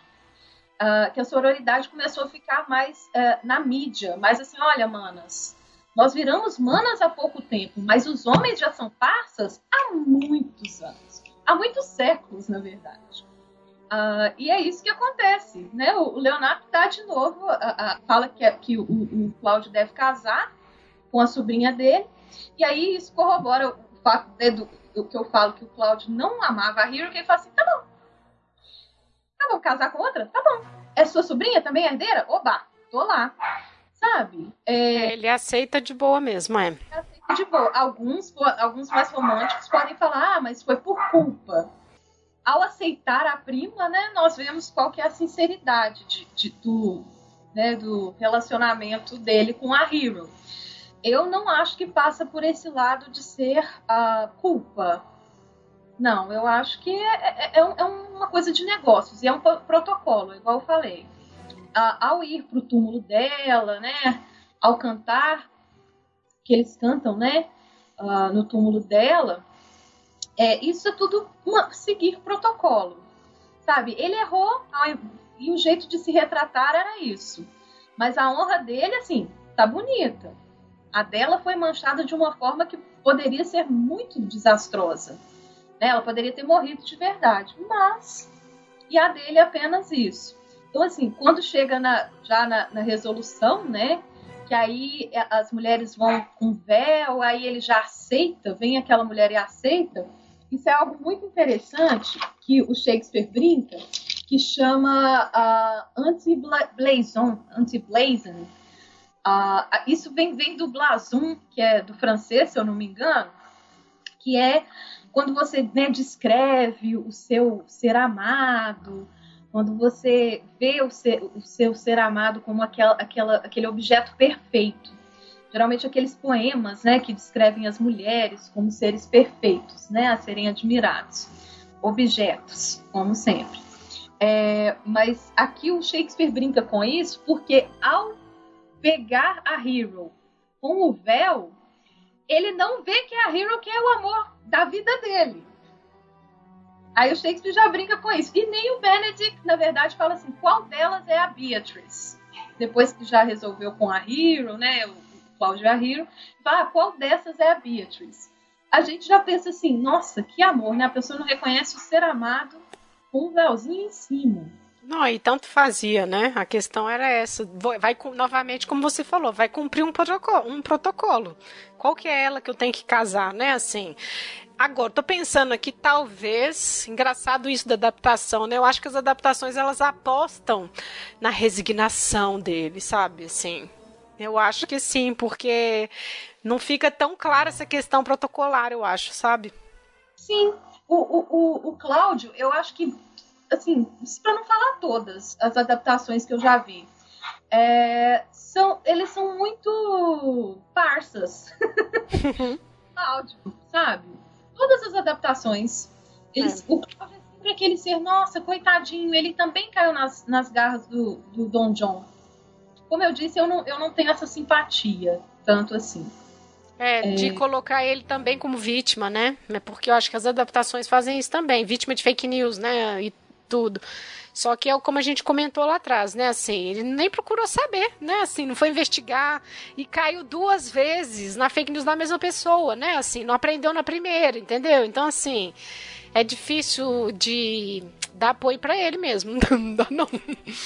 Exatamente. Gente, é o, o Don John é o WhatsApp de família, sabe? Ele te manda fake news de uma vez, você fala, ah, tá, não, então peraí, essa tia aqui eu tenho que tomar cuidado porque ela me manda, ela põe sempre fake news no WhatsApp de família. Não, acredita!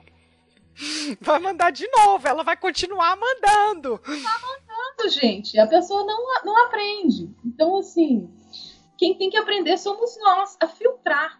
Fi nós somos o filtro. Uh, o Shakespeare mostra isso em várias peças. Então, assim, não espere do outro que, que ele seja ético. Seja você ético, né? Uhum. Uh, tanto, então, assim, tanto que esse protocolo, né? Esse seguir esse protocolo, fazer as aparências, é uma coisa que no final me faz ter uma esperança com o Benedict. Porque o Benedict, ele é aquele que no, no final da peça vira e, e já, eles já estão bem, né? Quando ele é, tem aquela coisa assim, ah, não, não amo, ai, amo, né? Com a Beatrice, que eles têm que fa falar publicamente o que eles já tinham falado, só os dois, que um ama o outro. E aí tem é, é, uma certa tensão, mas eles, no final das contas, eles é, confessam o amor, né? Eles, na verdade, é o Benedict que toma as rédeas da, daquele acontecimento ali, que, com os casais, que eles falam, olha, nós encontramos o Dom John, que aí seria ter que parar o casamento. Ah, tá, então para aquela alegria ali para ir lá mexer com o Dom John. Não. O Benedict vira e fala assim: não, não, não, a gente mexe com ele amanhã. Agora tá todo mundo feliz, vamos continuar feliz. Aí eles falam assim: ah, agora então vai casar todo mundo. Porque o Muito Barulho por Nada, ele tem, na verdade, um, uma brincadeira no final que é. Na verdade, eles não casam no final. Vocês já notou isso? Que eles não casam. O Benedict vai falar assim: então peraí, não, vamos dançar antes a gente tá feliz, vamos dançar antes. para que os, né, aquecer os pés das nossas esposas. Não termina em casamento, termina Exato. em alegria, não termina em protocolo. Termina em, em, em, no real. Não termina no que é imagem, né? Ah, então, é bem assim, interessante ó... isso, porque eu acho que é o Leonard que fala, não, mas tem que casar e depois dançar. Ele, não, não, vamos dançar, vamos dançar. Exatamente. Vamos dançar primeiro. Peraí. Para que mexer com o protocolo, sendo que a gente já pertence um ao outro? Já está tudo resolvido. Está todo mundo feliz? Forma, mexer com essas formalidades que são artificiais né, da sociedade, para que não vamos viver o que, que é real aqui agora. É, eu, por isso que eu gosto muito do Benedict, que eu acho que ele começa meio como esse boy lixo que não quer se entregar, mas ele realmente muda no final. Uh, que é uma coisa que, não, na minha opinião, não acontece uh, com o, o Cláudio. E eu acho que até essa questão de ele ser boy lixo no início, se a gente pensa na honestidade do Don John, né, o vilão honesto, às vezes ele também era honesto nesse ranço que ele tinha, porque era um, um jeito de lidar com a situação dos dois, entendeu? Assim, tem um suposto envolvimento dos dois anteriormente, né? A gente não sabe como foi, mas de qualquer forma, quem saiu mal foi ela, né? Claro, como sempre, né? Assim, neste, nesta perspectiva de moderna aí é isso, né? Então eu fico pensando que também quando ele decidiu o que, que ele ia ser, ele foi até o fim, entendeu? Então, assim, nisso ele tem uma postura de, de honestidade também, sabe? Então, eu acho que o Benedict, é, na verdade, assim, ele também é um fruto da, da sociedade dele da, da, essa ansiedade. Era, era uma sociedade totalmente ansiosa com a questão do poder. O único poder que a mulher tinha era trair o cara. Então, assim, e, e era é justamente isso, né, que, que. Não, devia ter falado isso até no início, que, que causa toda a atenção do, da peça. A mulher tem agência. A mulher não pode ter agência. Ela não pode ser dona de si mesma. Então, assim, é, eu acho que o Benedict, esse medo dele vem disso também, que a sociedade colocou isso na, na cabeça dele. Tanto que quando ele vai construir uma mulher, ele faz assim, é, meio senhor Darcy, né? Ela tem que bordar, ela tem que falar, ela tem que. ele tem um pedaço da peça que ele fala assim: ah, a mulher perfeita para mim é, tem que ser assim. Ele fala, faz uma mulher que na verdade, só tem na revista. Não, e o defeito dela é gostar dele. né? Assim, fora isso, nossa, o defeito é gostar de mim. Nossa, como foi gostar de mim, né? Exatamente, é bem Mr. Darcy, sim. Em Mr. Darcy, exatamente. Então, assim, o Benedict, eu, eu acredito que ele, que ele, na verdade, seja esse fruto. E que, com o passar dos acontecimentos, inclusive com, com a atitude do próprio Cláudio, ele fala assim: ah, peraí, não, eu não vou ser esse tipo de homem mais. Não é assim que tem que ser. Então, no momento dele, eu acredito, no, no final. Eu acho que o Benedict é aquele tipo de pessoa que no início da peça usaria aquelas camisetinhas assim, game over, odeio aqui, de casamento. A moça tá feliz, a noivinha tá feliz e o cara tá com game over do lado, né? Triste. E no final, ele pegaria essa camisetinha e queimaria e falaria assim: não, game over não, tô feliz. Não, ela gosta de mim, eu gosto dela, é isso. Acabou, não tem que ficar mais fingindo que. que não me entregando, sabe? É, vivendo essas relações de aparências superficiais. Enfim, sou fã do Benedict. O ranço que eu tenho do Cláudio é o contrário que eu tenho. É, já descobriu, já descobriu o preferido aí. Sim.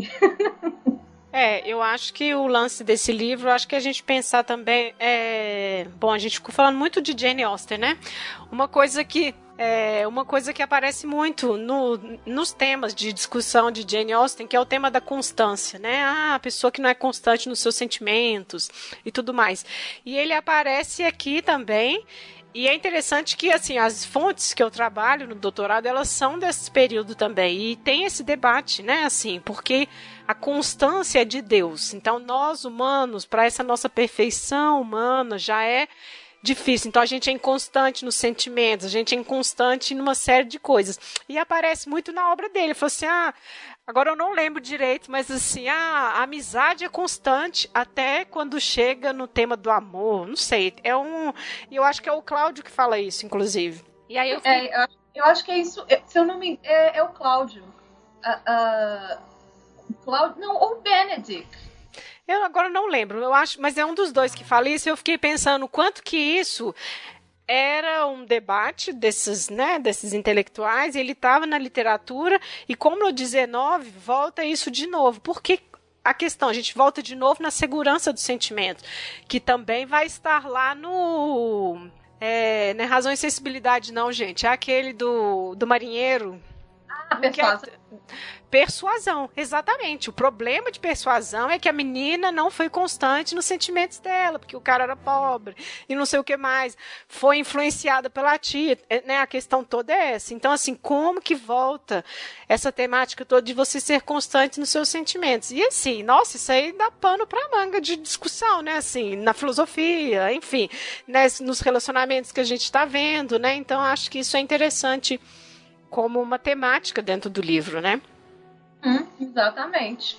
Então, ah, eu só queria dar, um, dar um, um, um, um fato, na verdade, histórico, é que, é, na verdade, essa dança no final das peças era algo que era feito na época de Shakespeare, que era o famoso dig, a J-I-G, quem tiver é, curiosidade de saber.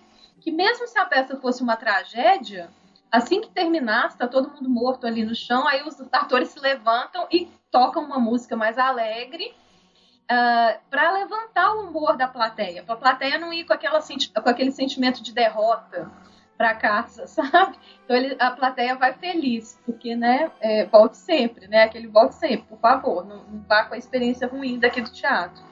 Então, assim, é, eu acho interessante como esse gig, ele entra, é, é, ele já, o Shakespeare inseriu isso tematicamente dentro do, do livro. É, Interessante mesmo. É, gente, a gente tá. Bom, chegou no final. Eu ia falar assim: ah, qual que é o seu veredito, Flávio? Bom, mas eu acho que vocês já entenderam, né? Ela tem uma tese sobre essa peça. Então, o veredito, né? Assim, quem interessar vai ler a tese dela, né? Mas, assim, é, como eu já tinha dito, né? Eu vi primeiro a adaptação e só fui ler agora. Acho que, nossa, pensando assim, acho que eu comecei a ler Henrique IV e não acabei de ler. E eu era muito jovem, eu tinha uns 17 anos, aí eu deixei para lá, sabe? Acho que foi o primeiro que eu peguei para ler dele. Então, assim, completo é a primeira obra de Shakespeare que eu peguei para ler. E foi muito legal perceber essa, enfim, essa herança né, que ele traz, assim. E uma coisa que a gente estava conversando, que eu acho que talvez seja agora a questão da gente falar, por que ler, né, assim, Shakespeare em 2020. A gente fez esse tanto de paralelos, né, com as situações hoje, os comportamentos, né, todos esses temas que a gente veio trazendo, mas ao mesmo tempo pensar assim, não sei se a palavra é influência, mas como que toda uma literatura ela vem a partir disso, né? Assim, é, uma vez eu estava, na época eu estava fazendo aula de inglês, eu assisti um documentário sobre a língua inglesa e como que ele inventou um tanto de termo, como que ele fez um tanto, né? Assim, então é para além da literatura, né? Uhum. O Shakespeare ele é visto por ser uma literatura de 500 anos, né? Uh, as pessoas às vezes olham para ele e nossa, coisa difícil de ler. Ou até por isso, porque ele, é, lá para o século XVIII, XIX, né, começou a ter uma ascensão como uma literatura mais de elite. Então, os intelectualizados liam Shakespeare. Tanto que né, é, é, passa por aquela questão do não querer, às vezes, fechar o olho pra, pra até para as indecências que o Shakespeare coloca. Né, para esses trocadilhos sexuais, assim. Mas o Shakespeare, ele é extremamente atual. Ele é extremamente atual. E uh, eu, assim, eu falo, eu até, quando eu estava durante o doutorado, eu, eu dei uma matéria lá na Letras, e aí eu brincava com os alunos que eu não tinha sossego. Porque dava domingo à noite, eu lembro assim, foi na época que estreou Westworld. Uh, deu domingo à noite, eu falei, ah, agora eu vou ver uma série, vou ficar mais tranquila. Aí Westworld já começa com, sabe, já tô ali tranquila vendo aquela série, tem uma fala de Shakespeare. E aí eu comecei a ver todas as metáforas que são trabalhadas dentro da série, que são coisas que vêm do Shakespeare. Então, assim, eu falei, meu Deus, eu não tenho sossego. Eu quero ver uma série só sem ter que. não quero trabalhar! E aí, assim, eu, eu gostei porque, assim, eu consegui infectar os alunos, alguns alunos com, com esse comichãozinho shakespeariano. Eu, Bem próprio esse verbo aí pra pandemia, hein? Essa é uma infecção boa, ó. Mas enfim, é, eu espero ter te infectado também, Lívia. E agora, assim, Outras Certamente. Op... Tem um que eu tenho curiosidade de ler por causa do filme, que é o Ricardo III com o Alpatino. Então, se quiser, depois podemos. É, eu amo esse filme, eu amo o Alpatino e eu conheci pelo filme. É, pode ser também. Mas é isso então. Áudio é um pouco do, do Ricardo III, porque o Ricardo III é um que ele não ele não ele fala que assim, agora que a guerra acabou, o que, que eu vou fazer? Porque eu sou uma pessoa da guerra. O Cláudio é um reflexo disso. Uh, porque ele não tem né, o trato social. Então, assim. Mas aqui você vai cortar isso tudo porque a gente já tá falando demais. Nada. É, vamos passar então para as adaptações? Ok.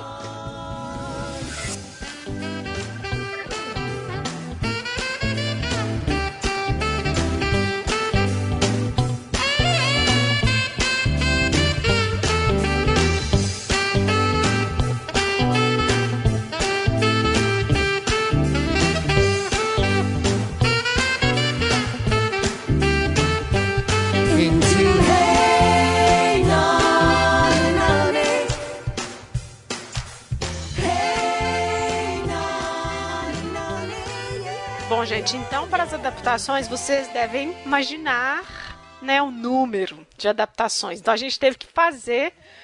Enfim, a gente teve que peneirar. É uma pena porque tinha essas adaptações. Nossa, eu fiquei procurando uma soviética, mas assim, não achei nem por decreto. Então, assim, tinha adaptações que eu fiquei curiosa para ver, para ver como, né, teria sido feito esse movimento, mas a gente não conseguiu. Então a gente selecionou algumas para a gente poder estar tá conversando aqui para não, né? Enfim, para senão não dá tempo, fica três horas de podcast. Então a gente começa, talvez, pelo mais famoso que a Flávia também já citou aqui muitas vezes também, que é o de 93, né? Mesmo título, direção do Kenneth Branagh e também ele é o próprio Benedict, né? Ele é ótimo porque eu olho para ele, eu lembro de Shakespeare, sabe? Assim, ele personificou completamente mesmo assim. Sim, o, o Kenneth Branagh, eles brincam com, com, muito com isso. Tem um episódio, se eu não me engano, que era uh, o Mr. Bean. É, eles voltam no tempo, na verdade, aquele, o, Colin Fair, o Colin Firth, que é o ator que faz o Darcy, tem um episódio que ele volta no tempo, era um programa do daquele ator que faz o Mr. Bean. E aí, é, ao voltar no tempo, ele vê o Shakespeare, ele bate no Shakespeare e fala assim: Isso é por todas as, as noites sem dormir lendo suas peças, isso é pela, pela, pela pelas esco a escola, as provas de escola. E, e, pela adaptação de Hamlet de três horas do Kenneth Branagh. E aí o, o, Shakespeare vira e fala assim: Kenneth Branagh? Quem é Kenneth Branagh? Ele, Tá vendo? Eu vou falar para ele que você nem conhece ele. ele, ele. Ele é muito. Na própria Inglaterra, ele é, assim, Kenneth Branagh. Kenneth Branagh na pró própria Inglaterra, ele é associação é, é, com Shakespeare. É, nessa adaptação eu assisti a primeira vez tem muitos anos. E nessa segunda agora, assim, eu gosto, mas eu já fiquei pensando assim, igual essa questão de classe, né? Para mim ficou bem assim, tipo, todo mundo muito feliz. Eu entendo, é uma peça de teatro, né? Tem é quase um musical também, né? Essa adaptação, ela é quase um musical. E eu já comecei a assistir, eu falei assim, ah, é, tem tipo muito idílico, todo mundo comendo uvas lá, deitado debaixo das árvores. E aí eles chegam. Mas eu acho que entra um pouco nessa própria coisa da jornada do herói, sabe? Assim, é um momento feliz e vai ter uma disrupção lá para frente, né? Então acho que é um pouco de se esperar, mas é um texto bem fiel também, né? Ele é totalmente o texto, né, do da própria peça, né? O Kenneth Branagh ele corta algumas coisas, uh, como era de se esperar. Até a própria peça do Shakespeare corta. Uh, nós hoje nós temos versões que não tem a, a Inogen, né, que é a, a, a, esposa do Leonardo, que é a mãe da Hero. Uh, e ela é um personagem silencioso. E o, e o, nome é bem assim, que remete à imagem, né? Então, assim, o, o Brenna também corta essa, essa personagem. E uh, assim, ele, ele tenta ser o mais fiel possível, até porque esse filme, na verdade, é um resultado. Ele já tinha sido Benedict numa produção que a Judy Dent dirigiu. E aí, é, esse filme é meio assim, um, fruto dessa produção, que aí ele pegou para dirigir dessa vez. Mas ele é bem, ele tenta ser bem fiel. E o Kenneth Branagh, ele, ele é Disney, né? Ele dirigiu Thor, ele dirigiu, tanto que o Thor tem vários traços shakespearianos que não vem ao caso aqui. Mas ele dirigiu Cinderela. Então, assim, Kenneth Branagh, ele é a Disney shakespeariana apesar de fazer algumas experimentações também em alguns filmes, né? É, eu acho que tem, por exemplo, o personagem do Michael Keaton, né? Ele é excelente. Ele é excelente ator, esse cara, né? Assim, eu tinha até esquecido que era ele. E assim, ele os dois montados a cavalos, é aquele mesmo artifício do próprio teatro, né?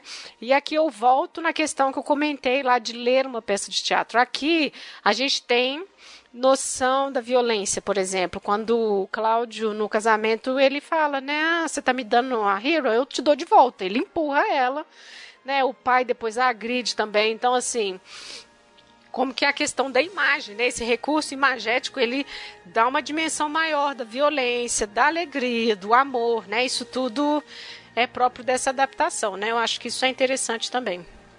Uhum, exatamente. E o, o Kenneth Branagh, ele, é, eu falo que ele faz algumas subversões. É, por exemplo, apesar de ter toda essa atmosfera idílica, é, tudo isso, o próprio Michael Keaton, como o Dogberry, Michael Keaton nessa época ele estava saindo de um Batman do, do Tim Burton. Então ele estava com essa fama de Batman. Eu achei super ousado o, o, o, Michael, o, o Kenneth Branagh colocar o Michael Keaton justamente como esse justiceiro incompetente. Porque vira um, di, um diálogo, sabe? Da mídia com a própria mídia. É uma coisa assim. Uma ironia, né? É irônico. O Shakespeare fez isso com esse personagem também. Um, porque tem uma fala do Dogberry que ele fala assim: ah, você é, é, não esqueça que eu sou é, um, um, idiota, né? Em inglês, ass. Né? Um, não, não, vou falar aqui outra, outra tradução, enfim. Mas aí, isso é porque ass também é, é, é burro, é donkey, né? Em, em, em, inglês. E isso foi um, um ator que. Porque esse, o, o Dogberry foi escrito por um ator que fez o, o Duncan, né, o, o burro no uh, Sonho de uma Noite de Verão. Então, assim, tem essa, esse diálogo. E o Kenneth Branagh, ele, para quem acompanha, ele faz esse diálogo. Outra coisa é que ele fez um BAME casting. Foi um BAME é o que a gente fala de Black Asian Minority Ethnic Casting, que é uma coisa que está agora na Inglaterra é, nos últimos anos. Eles têm feito campanhas muito fortes para isso, que é colocar minorias no elenco, no casting. É, isso que ficou forte. Agora eu vi agora uma adaptação do David Copperfield, que é aquele, aquele menino que faz Quem Quer Ser um Milionário. E o elenco é todo, todo misturado, todo, todo uh, minorias.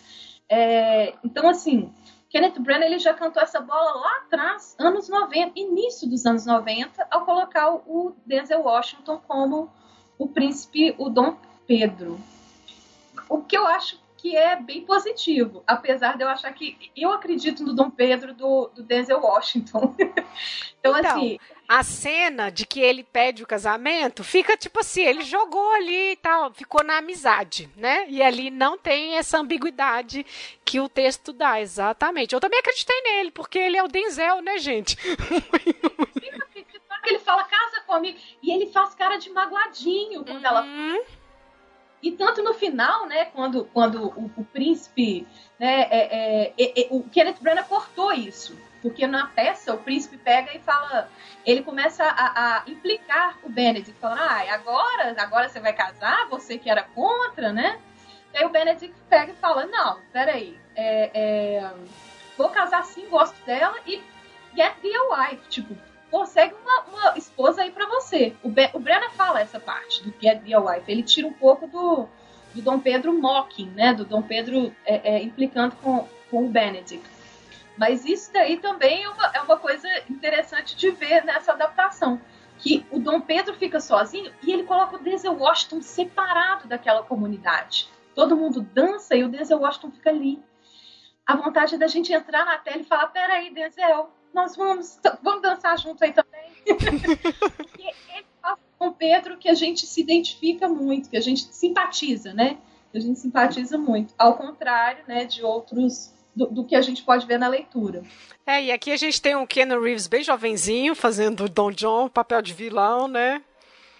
Exato. E o, o, interessante dessa adaptação, e que quase o pessoal não, não vê, é que o Keanu Reeves ele fez uma coisa que hoje é feita que é dar um, um tom, não só o Keanu Reeves, né? O Kenneth Branagh foi muito ousado. Ele deu, ele deu um, um, um hint, assim, uma dica sexual, como se o Dom Pedro fosse uh, gay. E talvez é, é, a frustração dele fosse que naquela época o armário não era aberto, né? Não se saía do armário, não existia essa possibilidade. Então, assim, isso pode contribuir para a frustração dele. E o Keanu Reeves, eu, eu, eu, eu acho assim, o pessoal fala, ah, ele tá bem, bem, bem cru ainda, mas eu acho que o Keanu Reeves, ele conseguiu dar esse tom. É, e sempre com os amigos dele, né? Eu acho que é, você fala os trejeitos que o personagem tem, né? Que dá é para entender isso. Eu também acho ele excelente ator ali na companhia masculina. Ele, a, primeira cena que nós temos assim da intimidade dele é ele sendo massageado por outro soldado, gente. Exato. Então, assim, é, é, é, é o, o, Kenneth Branagh ele é muito sutil ainda, porque né, nós estamos em 93 e é uma peça para ser Disney, mas é, ele consegue colocar isso ali. Eu acho inteligente o jeito como é desenvolvido. É, ah, então tá. Eu também gosto muito dessa adaptação. Vamos lá para a próxima, então, de 2012? Sim, essa de 2012 ela é interessante, que ela foi dirigida pelo Joss Whedon. Quem não conhece é o diretor do, dos Vingadores, né? Fez vários filmes na Marvel e agora está fazendo adaptações para DC. Uh, o Joss Whedon, o que ele fez foi, ele pegou extras de um alguém que estava ali no elenco de Vingadores falou assim: gente, vamos para minha casa? Vamos fazer muito barulho por nada na minha casa? O pessoal falou: vamos. Ele fechou a própria casa e filmou muito barulho por nada na casa dele durante 12 dias. E o resultado é esse filme, essa adaptação. Que, ao contrário de ser essa, essa coisa idílica do Kenneth Branagh, vira meio um, um, uma homenagem a Baco, né? Porque o pessoal não tem quase nenhuma tomada que ninguém tá bebendo, tocando, vira uma coisa muito boêmia. É, a festa, né, dura tipo dias, né? E é tanto de garrafa o tempo todo, né? Assim, o que eu achei interessante é o jeito que trouxe pro, pra atualidade, assim. Tipo, os carros pretos, aquelas pessoas importantes chegando, segurança, né? Acho que tem um pouco deu um pouco esse tom de um filme que, sei lá, você pode assistir na sessão da tarde, assim, que é, né, assim. A tecnologia, né, na verdade, a, a, a, carta que, do mensageiro, né, na verdade, ele traz a carta no celular. Ele fala que, ó, o Dom Pedro está chegando aqui em Messina. Né? E, e, ao contrário das tomadas externas maravilhosas da Toscana, do Kenneth Branagh, a gente tem tomadas internas, né? o que faz uh, o, o filme ser mais intimista, esse filme, ele, eu acho ele meio assim, é como se fosse um Shakespeare meio. meio Manuel Carlos, sabe? Aquela. é aquela, aquela classe média alta que não trabalha, que vai ali dar um baile. Uh, ele tem muitas referências visuais uh, daqueles filmes do, dos anos 50, filme noir. Que inclusive ele é preto e branco, né? Exatamente, ele é preto e branco. Uh, o baile me lembra muito o baile da Sabrina, do Billy Wilder. Uh, que até o figurino da Beatriz lembra muito o figurino da Hepburn é. no, no, filme. Então, assim, ele fica essa coisa meio boêmia, de classe média alta. É, some aquele pouco assim do, do idílico do Brenna, que é um pouco ingênuo, e a gente já vem mais próximos, né? Já fica mais próximo. Mas o interessante é que mantém, né, o, o texto. Isso é interessante. Sim, o texto é o mesmo, é um texto mais é, é fiel, tem uns cortes, claro, mas o texto é, é, ele chega a ser até mais, ele tem até as cenas que o, o Brenna cortou e o, o, o Eden ele ele manteve. É, por exemplo, a hora que a Beatriz está tá espirrando, espirrando, aí ele só assim, ah, toma esse Benedictus aqui para você melhorar, isso não tem no do Brenna, mas tem no do, do Eden. É, o, o, legal, por exemplo, com, o, o Brenna fez o, o bem, né, que é chamar, fazer um casting, tentar fazer um casting que contempla outras é, etnias. O, o que ele faz, ele, ele coloca meio gender blind, tanto que o Conrad é, é uma mulher que tem um caso com o Don John. Então, assim, ele brinca com isso também. Ao invés de, de implicar na, na, homossexualidade do Don John, ele, ele coloca o Conrad como se fosse uma mulher, e a mulher no exército também, né? Chegando aquela, aquela comitiva. Então, é, isso, isso é interessante também de notar na, na, nessa nova adaptação. E sobre a proposta do, do, do Dom Pedro, né? A gente estava falando que Denzel Washington a gente acredita. E nesse filme, na verdade, a gente não acredita de forma alguma, porque ele é. tá, tá bêbado. Ele tá bêbado. Até o Leonardo, na hora de dar a mão da Hero, ele tá até dormindo, assim. O Leonardo, ele é feito pelo Clark Gregg, que ele faz aquele Agentes da S.H.I.E.L.D., né, uma série da Marvel também. Então, assim, o Clark Gregg, ele, ele, eu gosto da, da, da, atuação dele, que ele faz assim, o Leonardo, que, ah, tá, tem, tem que dar minha filha em casamento para quem? Peraí, ele tá muito bêbado, dormindo. E aí o, o, príncipe pede a Beatriz em casamento bêbado, sabe, caindo. Ele, na hora que fala assim, quer casar comigo, ele cai, inclusive. E ela ajuda ele a levantar e fica por aquilo mesmo. Aqui também tem a ideia de um tem a ideia, não, tem imagens de um affair antigo, né? Da Beatriz e do Benedict, né? Isso, tava até esquecendo de comentar. É, esse filme, ele já pega essa versão de que o Benedict e a Beatriz, eles têm um envolvimento prévio, né? E ele começa o filme com isso. Ah, é igual o Hamlet do Kenneth Branagh. O Hamlet do Kenneth Branagh, o Kenneth Branagh começa com o Hamlet e a Ofélia num envolvimento. Ele, ele começa, não, ele mostra, né? Ele mostra esse envolvimento do Hamlet e da Ofélia que alguns, alguns teóricos falam que a Ofélia não teria ficado doida só se tivesse assim um prospecto de amor com Hamlet. Teria que ter tido alguma coisa a mais para ela ser desonrada. Então o Brennan faz isso e o Eden, eu acho que ele pega isso do, do, do Brennan para esse filme. Ele mostra que aquele, aquela luta, né, verbal dos dois, não, peraí, ali ó, realmente teve alguma coisa antes. Bom, então depois a gente tem uma versão indiana, a gente, né, quem acompanha a gente aqui sabe que a gente adora essas versões, e é o que o coração deseja, né, que foi traduzido, está no Netflix, é um filme de três horas, e você sabe que agora eu fui assistir de novo, e aí eu lembrei, eu falei, foi assim, porque na verdade ele é uma adaptação parece que existe uma introdução e aí a partir de um momento começa a ser a adaptação do muito barulho por nada, porque eu acho que eles querem apresentar os personagens, enfim, me deu essa impressão. E aí eu comecei a lembrar de umas cenas, eu falei, não, não acredito que eu já assisti esse filme. Porque teve uma época que a TV, enfim, Sky, essas TVs pagas, passava muito filme indiano, e lá em casa a gente assistia, assim, tudo, né? Então depois eu lembrei que eu assisti. Só que eu tenho umas críticas que não tem nada a ver com a história em si. Mas assim, normalmente os filmes indianos, as danças são ótimas. E os figurinos são ótimos. Esse sim, não. Não é legal. Não achei legal. E depois eu fui ver.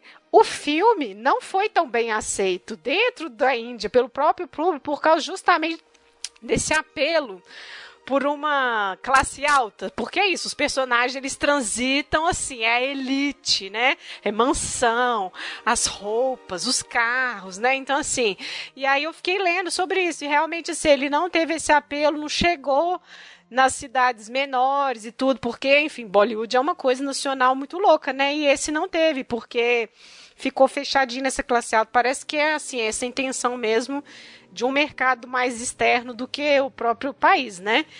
Mas a gente, assim, as adaptações indianas, elas pegam apesar de que o Orgulho e Preconceito ele é bem fielzinho, né? Assim, ele é bem segue o esqueminha todo, mas esse aqui ele também tem alguns pontos interessantes que a gente pode falar também.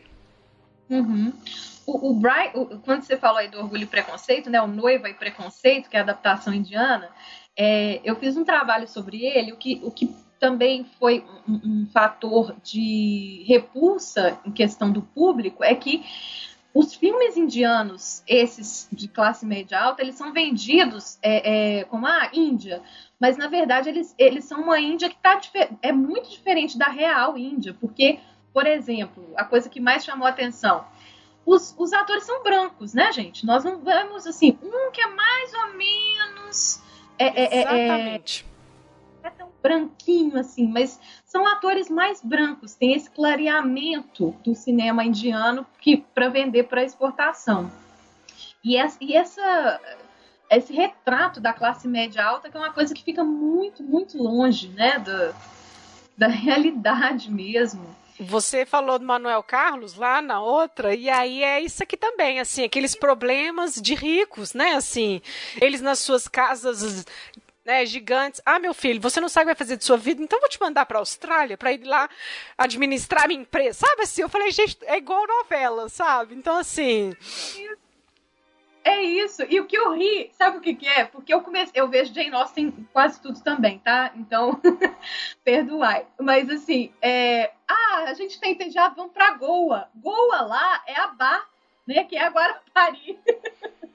do, do, dos indianos. Então, assim, ah, tô entediado, vou pra vamos para Goa. Eles vão para Goa duas vezes no, no, no filme, sabe? Então, assim, nossa, é muito. É muito. É, eles mantêm algumas coisas, assim, do tipo da primeira impressão do Benedict da Beatriz, né? Assim, deles passarem o filme sem conhecendo, ela estava prometida para um. Enfim, tem umas questões que são culturais, né? Tipo casamento arranjado, né? O outro lá num relacionamento com uma mulher mais velha, enfim. Mas eu acho que é o ponto que você colocou, que é que você dá o nome de laços masculinos, que são os três amigos, né? Assim, é como é tipo o percurso deles, né? Na vida, depois da faculdade e tudo mais, né? Exato. E eles, assim, é, é, além desses laços masculinos, é, eu acho assim que o, o, o, o Akash, né, que é o que seria tipo um correspondente do Benedict, ele na verdade não começa como Benedict, ele começa como um Don John, porque ele inclusive é muito cruel nas colocações com os amigos, o amigo que se apaixona, o, o, o Samir, né? É Samir? Acho que é. Isso. Então, assim, ele, ele é muito cruel nessas colocações com o, o, o amigo dele, inclusive faz né, a namorada terminar. É, então, assim, é, é, bem. É, eu acho que ele é bem mais vilão no início, e depois que ele vira, se aproxima mais de um Benedict. E, eu não sei se você pegou a, a, a referência imagética do, na hora que eles estão na Austrália passeando, aí tem um barco escrito Much Ado. Mas foi aí que eu pensei, ah, agora o filme vai começar em referência. Para mim foi ali, porque até então eu tava assim, nossa, gente, assim, porque eu não li nada sobre o filme. Eu falei, ai, vou, vou ver sem preconceitos, vamos lá.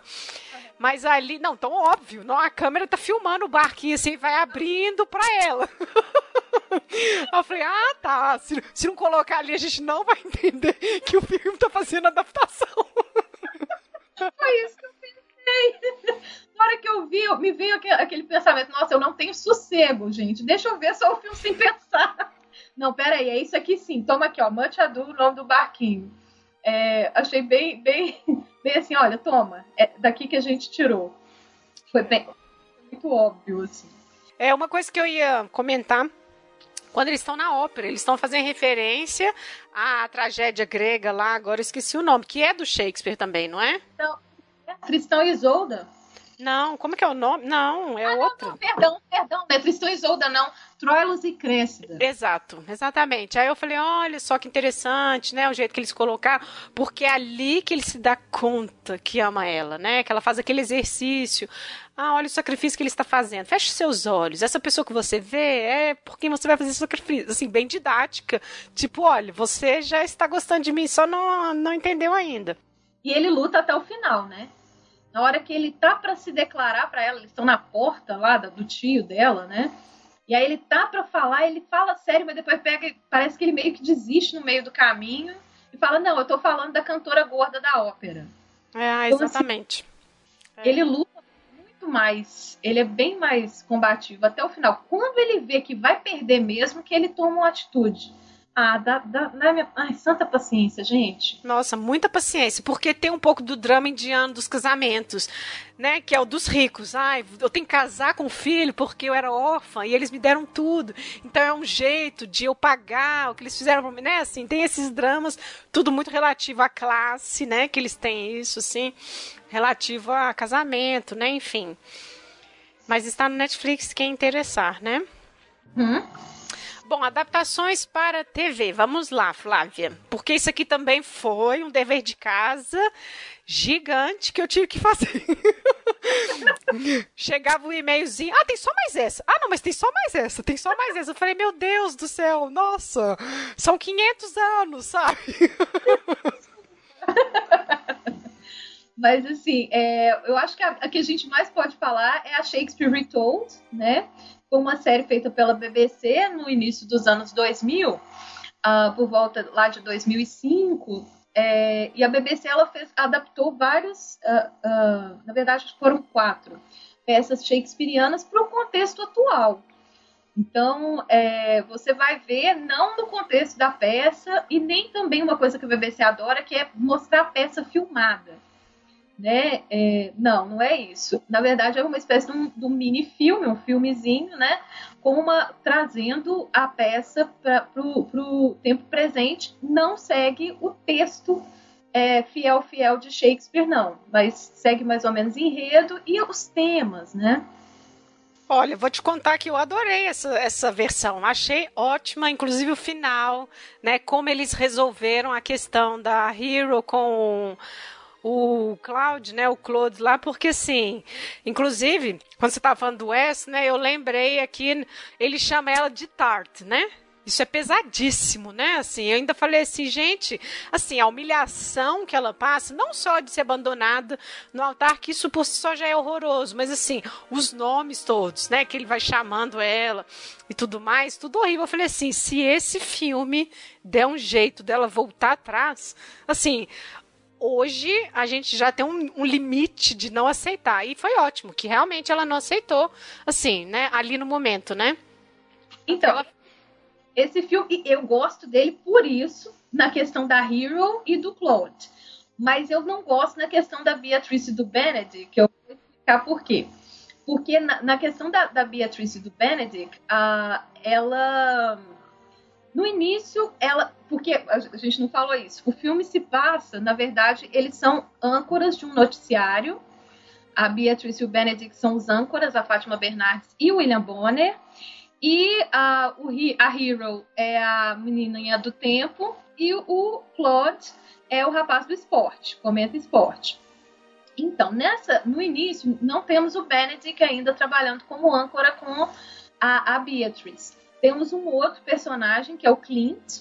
E o Clint, ele assedia a Beatrice sexualmente. Uh, e aí a Beatrice dá o troco. Ela fala assim que, ó, se você encostar é, é, no meu, na, em alguma parte do meu corpo com alguma parte do seu corpo, eu acho até engraçado essa parte que ela fala assim, você vai ver.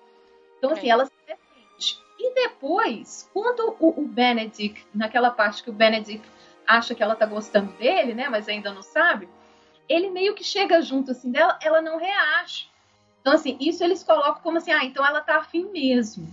Mas isso me causou um certo incômodo. Esse é um dos pontos. O outro é que ela, ela depois que acontece, né, a cena do casamento, ela vira pro, pro Benedict e fala: Ah, se eu fosse um homem, ah, eu mataria o Cláudio. Não, a gente tá agora. Não precisa ser homem, não. Pode ir lá e é, eles, tá. é, eles fizeram a escolha de manter essa parte da peça, né, para dar oportunidade pro pro Benedict, né? E fica fora do contexto ela falar isso, né? Assim, hum. poderia ter falado assim, olha, é seu amigo, sabe? Né? Assim, vocês podem sempre tudo e tudo mais. Mas ficou um pouco deslocado mesmo. Então, aí eu achei essa parte deslocada. De resto, nossa, eu gosto demais. Ainda mais que a Hero é que vai tomar satisfação. Ela que chega, né, no, no Dom, que, que, é o personagem do John lá, né, o Dom John.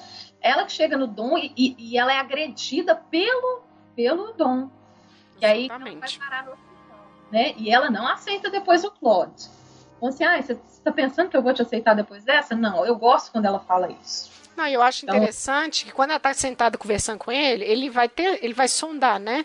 Ah, me ofereceram um trabalho em Londres, não sei se eu aceito. Ela não pode aceitar, porque eu não vou te perdoar. E ela fala: eu estou cansada de usarem a desculpa do amor para atos horríveis.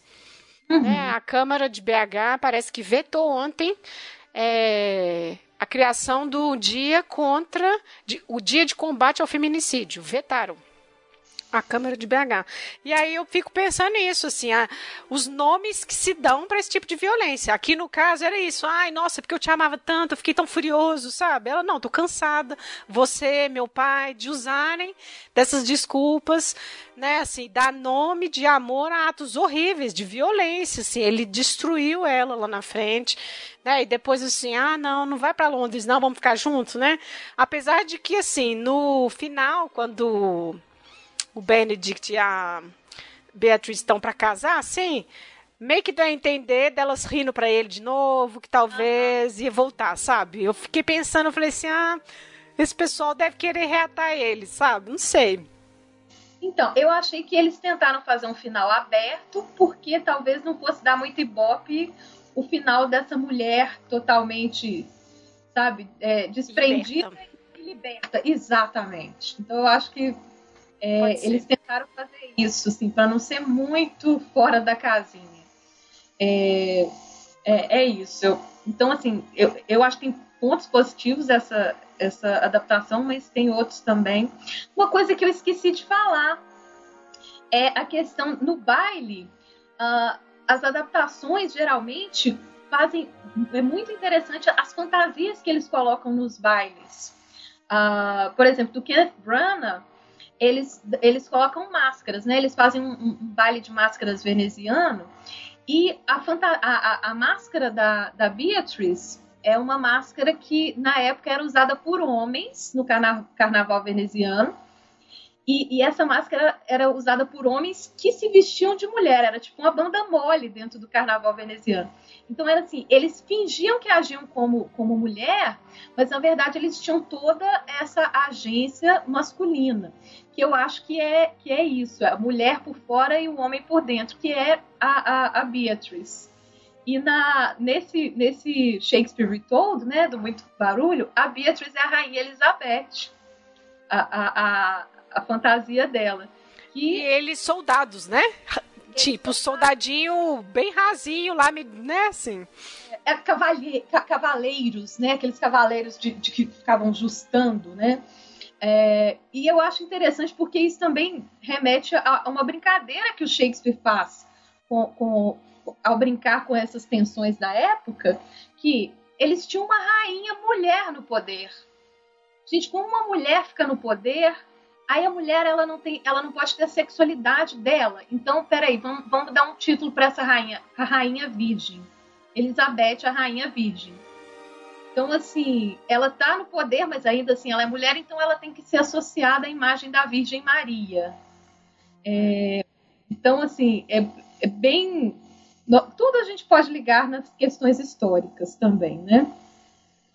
É, essa a outra adaptação de 2011 do David Tennant, eu queria ter visto, mas não consegui. Aí você pode indicar para o pessoal. Então, por, é, essa adaptação eu já indico com restrições. Uhum. Na verdade, gente, isso é, é um fenômeno re, é, relativamente novo, que é o broadcast theater, né? Nós temos várias companhias que têm broadcast theater, que são peças filmadas e depois transmitidas tanto dentro dos cinemas, foi, é, eu estou falando assim porque foi a minha tese, na verdade. E são transmitidas tanto no cinema, quanto a BBC também adora transmitir algumas, é, quanto a gente pode acessar é, no computador, né? Tem a, a Digital Theater, o, o, Shakespeare's Globe on Play, é, é on demand, né? Então, assim, tem vários desses broadcast theaters é, pipocando aí. Inclusive, eles estão soltando agora na quarentena, toda semana, algumas companhias soltam uma das produções e deixa por um tempo para as pessoas assistirem, porque os teatros estão fechados, né? É, então, essa é essa do, da, do David Tennant, né? Muito barulho por nada, com David Tennant, ele, ele, ele foi também faz parte desse Broadcast Theater. Ele foi filmado em 2011 uh, ah, e pegou uma carona no sucesso do David Tennant como Doctor Who e da Catherine Tate como a companheira do Doutor. Que, né, Doctor Who é essa série bem famosa de ficção na, na Inglaterra e em outras partes do mundo. E uh, então eles aproveitaram esse casal que já estava ali na tela e levou para o teatro. Só que eu acho que não funcionou muito. Justamente porque o, o, o David Tennant ele é incrível. Ele não, eu também. Não, eu amo ele. Ele é maravilhoso. Ele, ele é incrível. A ideia por trás é muito boa. Uh, eu vou falar primeiro o que, que funciona para depois falar o que, que não funciona. A ideia por trás é ele se passa em Gibraltar nos anos 80. Então a estética é essa, Gibraltar dos anos 80 é, Gibraltar, aquele pedacinho ali é, da Espanha, né, que é, que é dominado pela Inglaterra. E aí, nos anos 80, os homens estão voltando da guerra, eles voltam igual. É muito trash, Lívia, mas eu, eu, eu gosto, eu acho divertido. A estética nos 80, né? Horrível. É horrível. Os homens voltam como se fosse Top Gun, sabe? Igual o Tom Cruise, aqueles uniformes. E aí é, eles chegam, supostamente a, a guerra da, da, qual eles estão voltando, se a gente parar para pensar, é a guerra das Maldivas. Uhum. Tá? Dos 80. Isso eu acho que é, é muito legal dessa, dessa adaptação. E tem muitas referências visuais dos anos 80, celebridades, tanto que no baile da, de fantasia, né? A gente estava falando do baile agora. A Hero tá de Lady Di então, aquela, né, que, que é. A, a, a, mas aquela fase da Lady Di que é mais assim. Professorinha ainda. Isso, bonitinha, sabe? Mas faz essa referência, né? Uh, já a Beatriz, ela tá como aqueles Blue Brothers, sabe? É, é os, os, irmãos cara de pau, né? O filme. Então, assim, é, é, é, legal, assim, eles fazem de uma forma bem, bem é, binária. A Hero é muito menininha e a Beatriz é muito homenzinho. Isso, assim, até certo ponto, se o tom, se tivessem acertado o tom, até que ficaria legal. Só que agora eu já vou entrar no que eu não, o, que eu não gosto muito nessa produção. A Catherine Tate, ela não entrega a Beatriz. Ela não consegue entre, entregar a Beatriz. Ela entrega uma atriz que está ali divertindo. Ela não entrega o texto de forma legal. É, as, as uh, solíloquies, né, que a gente fala, que são quando o, o ator está falando, né, para a plateia, só o ator e a plateia, é, o David Tennant ele conquista a plateia com o, o, Benedict dele e ela faz a peça, a Catherine Tate, ela faz a peça virar um, uma comédia pastelão. Fica foge muito, sabe? Então, Mas você acha que isso é um problema do roteiro ou da atriz? Eu acho que é um problema da atriz. Hum. Ela, inclusive, é, é, na minha pesquisa eu encontrei um, um... Ah, agora eu não vou lembrar. É, é, um crítico, se eu não me engano, do Guardian, do The Guardian, que ele fala, ele fala assim que, que ali é, a, a personagem se perde para a atriz. Então a personagem morre e a atriz quer aparecer. O que ele quis dizer é que a atriz queria aparecer, né? e, e a personagem fica em segundo plano. Eu acho que nem para segundo plano a Beatriz vai. A Beatriz ela, ela não entra, nem entra. Desaparece. Na... Ela desaparece. A gente tem uma Catherine Tate fazendo palhaçadas. A gente chega a um ponto que assim é pastelão mesmo. Ela pena. é uma pena porque a, a ideia da produção é muito boa. A ideia da produção é super boa. Ah, e, e nesse, nessa produção o, o Don John é, é bem explorada a questão da homossexualidade dele. E o Cláudio, uma coisa que eu também acho que é um pouquinho, talvez, assim, por eu não gostar do Cláudio, é que eles colocam, assim, um ator muito bonitão. E quando ele fica sabendo da morte da Hero, ele tenta se matar. Ele quase se mata. Assim, eu acho que é legal para ter, assim, ah, qual que seria a outra é, é, consequência. Mas, é, assim, não sei, como eu não acredito muito no Cláudio, então assim, eu achei que foi um pouquinho forçado. Ele meio que coloca, ele pega uma pistola e coloca na boca, assim. E aquela estética de anos 80 que é legal, mas quem não, quem não aprecia não vai gostar. Certo. Bom, de adaptações que a gente pensou falar são essas, né? Aí agora a gente está chegando no final, a Flávia tem algumas indicações, né? Tanto de outras adaptações ou textos, quem quiser ler, né? O que, que você indica? Então, eu indico para ver essa questão da, da, dicotomia feminina, né, dos papéis femininos, uh, que nós temos a Beatriz e a Hero nessa peça e a Catarina e a Bianca na Megera Domada, é o, o texto, né? Uh, a Louca do Sótão, né, a mulher escritora no século XIX, que é da Sandra Gilbert e da Susan Gulbar, que é, é um texto interessante que elas, elas exploram, né, a, a, na verdade a Jane Eyre, que nós temos aquela o anjo da casa, né, aquela que, que cuida, que que faz tudo, e aqui, aquela que é a, a... A esposa louca, escondida. Isso, a subversiva, a louca que tá lá e que tem que ficar ali, trancada naquele sótão. Então, eu Sabe acho... de quem que eu, eu não li, né? Tô, é, eu lembrei aqui do papel de parede amarelo. Não sei se elas citam essa é, esse texto. Acho que da... sim. Porque é isso, ela fica grávida e, nossa, é muito frágil, é muito. Ela vai adoecendo pelos outros, né? Após, após pós-gravidez e tudo mais. Na hora que eu li ali The Mad Woman the Attic, eu falei, nossa, deve falar sobre a Charlotte. Esqueci o, o, o nome da autora, mas na hora eu pensei nisso. Ah, eu acho que falam sim. Agora eu tô, não, também não estou recordando, viu? Porque ficou, fica, muito, fica muito na minha cabeça a questão da, da Charlotte Bronte. Ah, sim. A, né, que é a, a, a Jane Eyre. Mas, assim, ele, elas passam por vários exemplos. Legal. Um, aí esse seria assim, é, é bom para saber essa teoria, né? Eu gosto muito de uma em questão de Shakespeare, né? Quem quiser saber muito mais de Shakespeare, tem a Marjorie Garber, que é uma, é uma professora de Harvard. E eu acho que ela fala de uma forma bem acessível, assim, sabe? Ela tem alguns livros bem legais. É, um é o Shakespeare After All, e o outro é o Shakespeare and Modern Culture, que é um que, é um que ela traz os assuntos shakespearianos para para atualidade, que eu acho que é muito válido, né? E do jeito que ela faz é muito válido, que ela fala muito de política. Eu acho que a gente está precisando, entender. Legal. Outra coisa, eu queria também falar outra sugestão.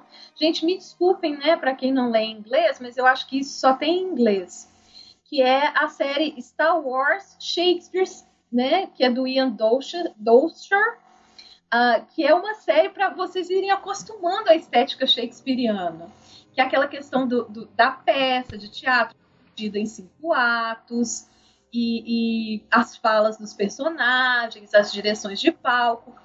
O, o Ian Dosher, ele faz isso assim magistralmente, só que ele faz com os filmes de Star Wars. É, no formato do Shakespeare. Então é muito legal. É, é bem legal mesmo. E, e, ele e eu acho ele super inteligente porque ele escreve em âmbito pentâmetro, que é o ritmo que o Shakespeare escrevia. Então, assim, é bem legal. É, o Ian Dosher, eu acho ele muito inteligente e ele também tem um que é Deadpool das Shakespeare, que é uma Nossa, história do. Imagino. Que é muito divertido. E tem muito barulho por nada no meio. Uh, então, assim, é bem, é bem divertido também. Esse eu acho que talvez tenha traduzido sim, viu? Ah, tá. uh, talvez, mas eu não tenho certeza, porque eu li no, no inglês também. Mas para quem né, é, é, não tem o acesso ao inglês, quer ler em português, eu recomendo. Não, não chega no Shakespeare assim já de cara, vai é, é e, e, e pensa assim, ah, isso é difícil. Não, pode ir por outros meios, igual a gente vai pelas adaptações, pode ir, por exemplo, pela coleção de mangá do Shakespeare. Eles têm uma coleção que chama Coleção Mangá Shakespeare, uh, que são várias, várias peças adaptadas para mangá. E, Isso é legal. É muito legal. E eles, é, é, eu acho que ao ver né, a imagem, ajuda também a digerir um texto que talvez não, não seja tão fácil de digerir lendo, né? Ficando demais, vamos lá. Então, a, a, última indicação que eu tenho é, uh, são as webséries. Eu sou de uma geração que eu tenho um pouco de resistência. Eu ia até falar isso. Eu comecei a assistir a que você me passou, essa de 2014 da Nova Zelândia.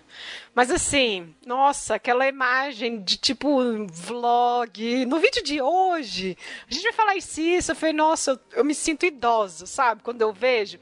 Eu entendo e acho que deve ser uma ferramenta interessante. Uhum. Eu fui pulando os episódios. Aí eu vi na hora que passou o menino, assim, eu fui pulando para ver porque o fio tá ali. Só que uhum. dentro, né, dessa, sei lá, desse contexto muito adolescente e tudo mais. Então eu imagino que como você acabou de falar, é um suporte interessante para se familiarizar com enfim, com a história, né, com Shakespeare, mas nossa, assim, realmente nossa, não teve jeito não. Sim, não teve jeito não. Liv, eu acho que a gente que passa assim dos 15. Obrigada.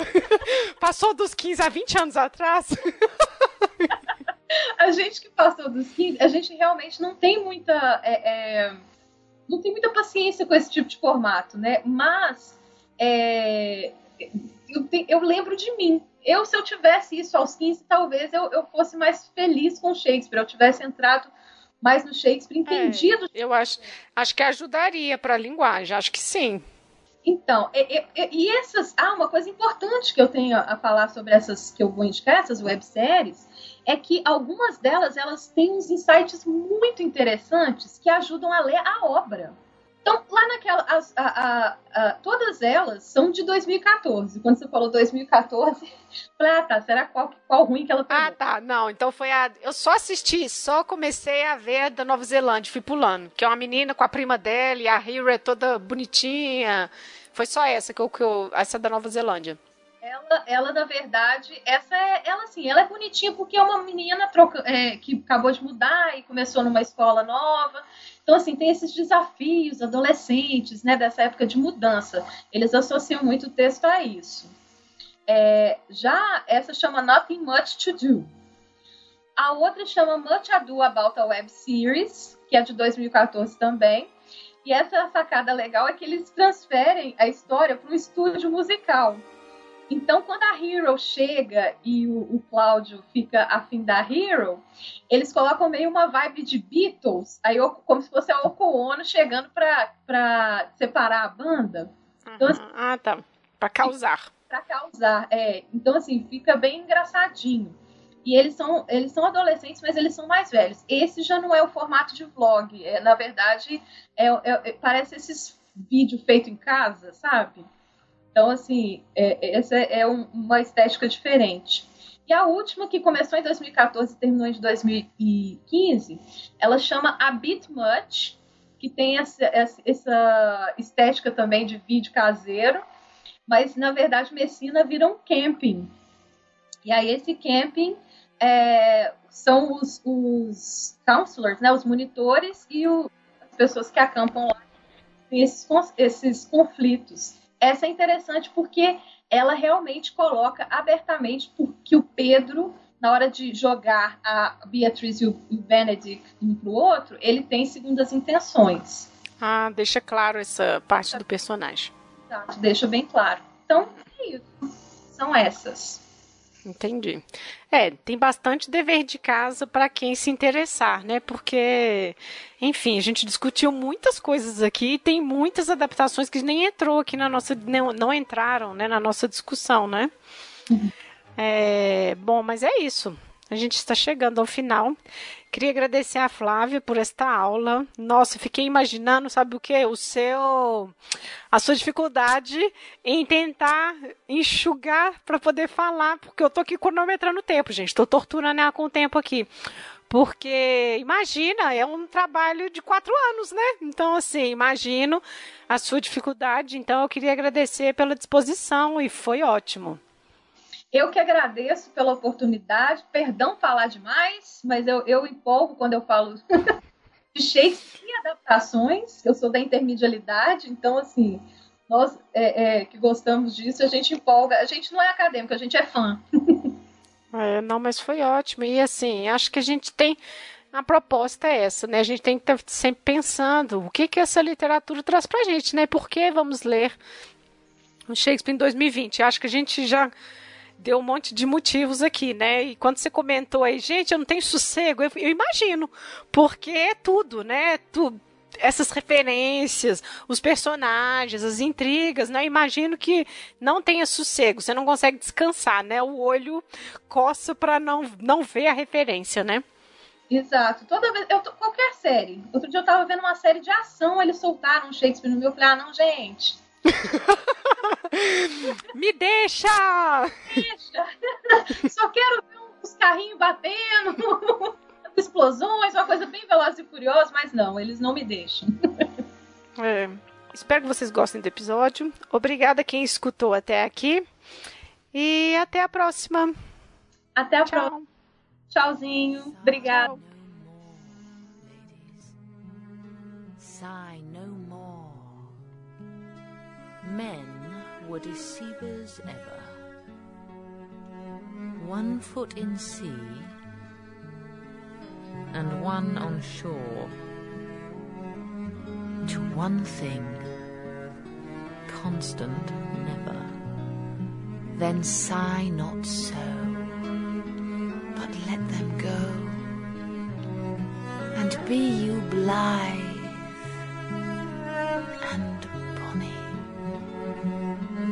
converting all your sounds of woe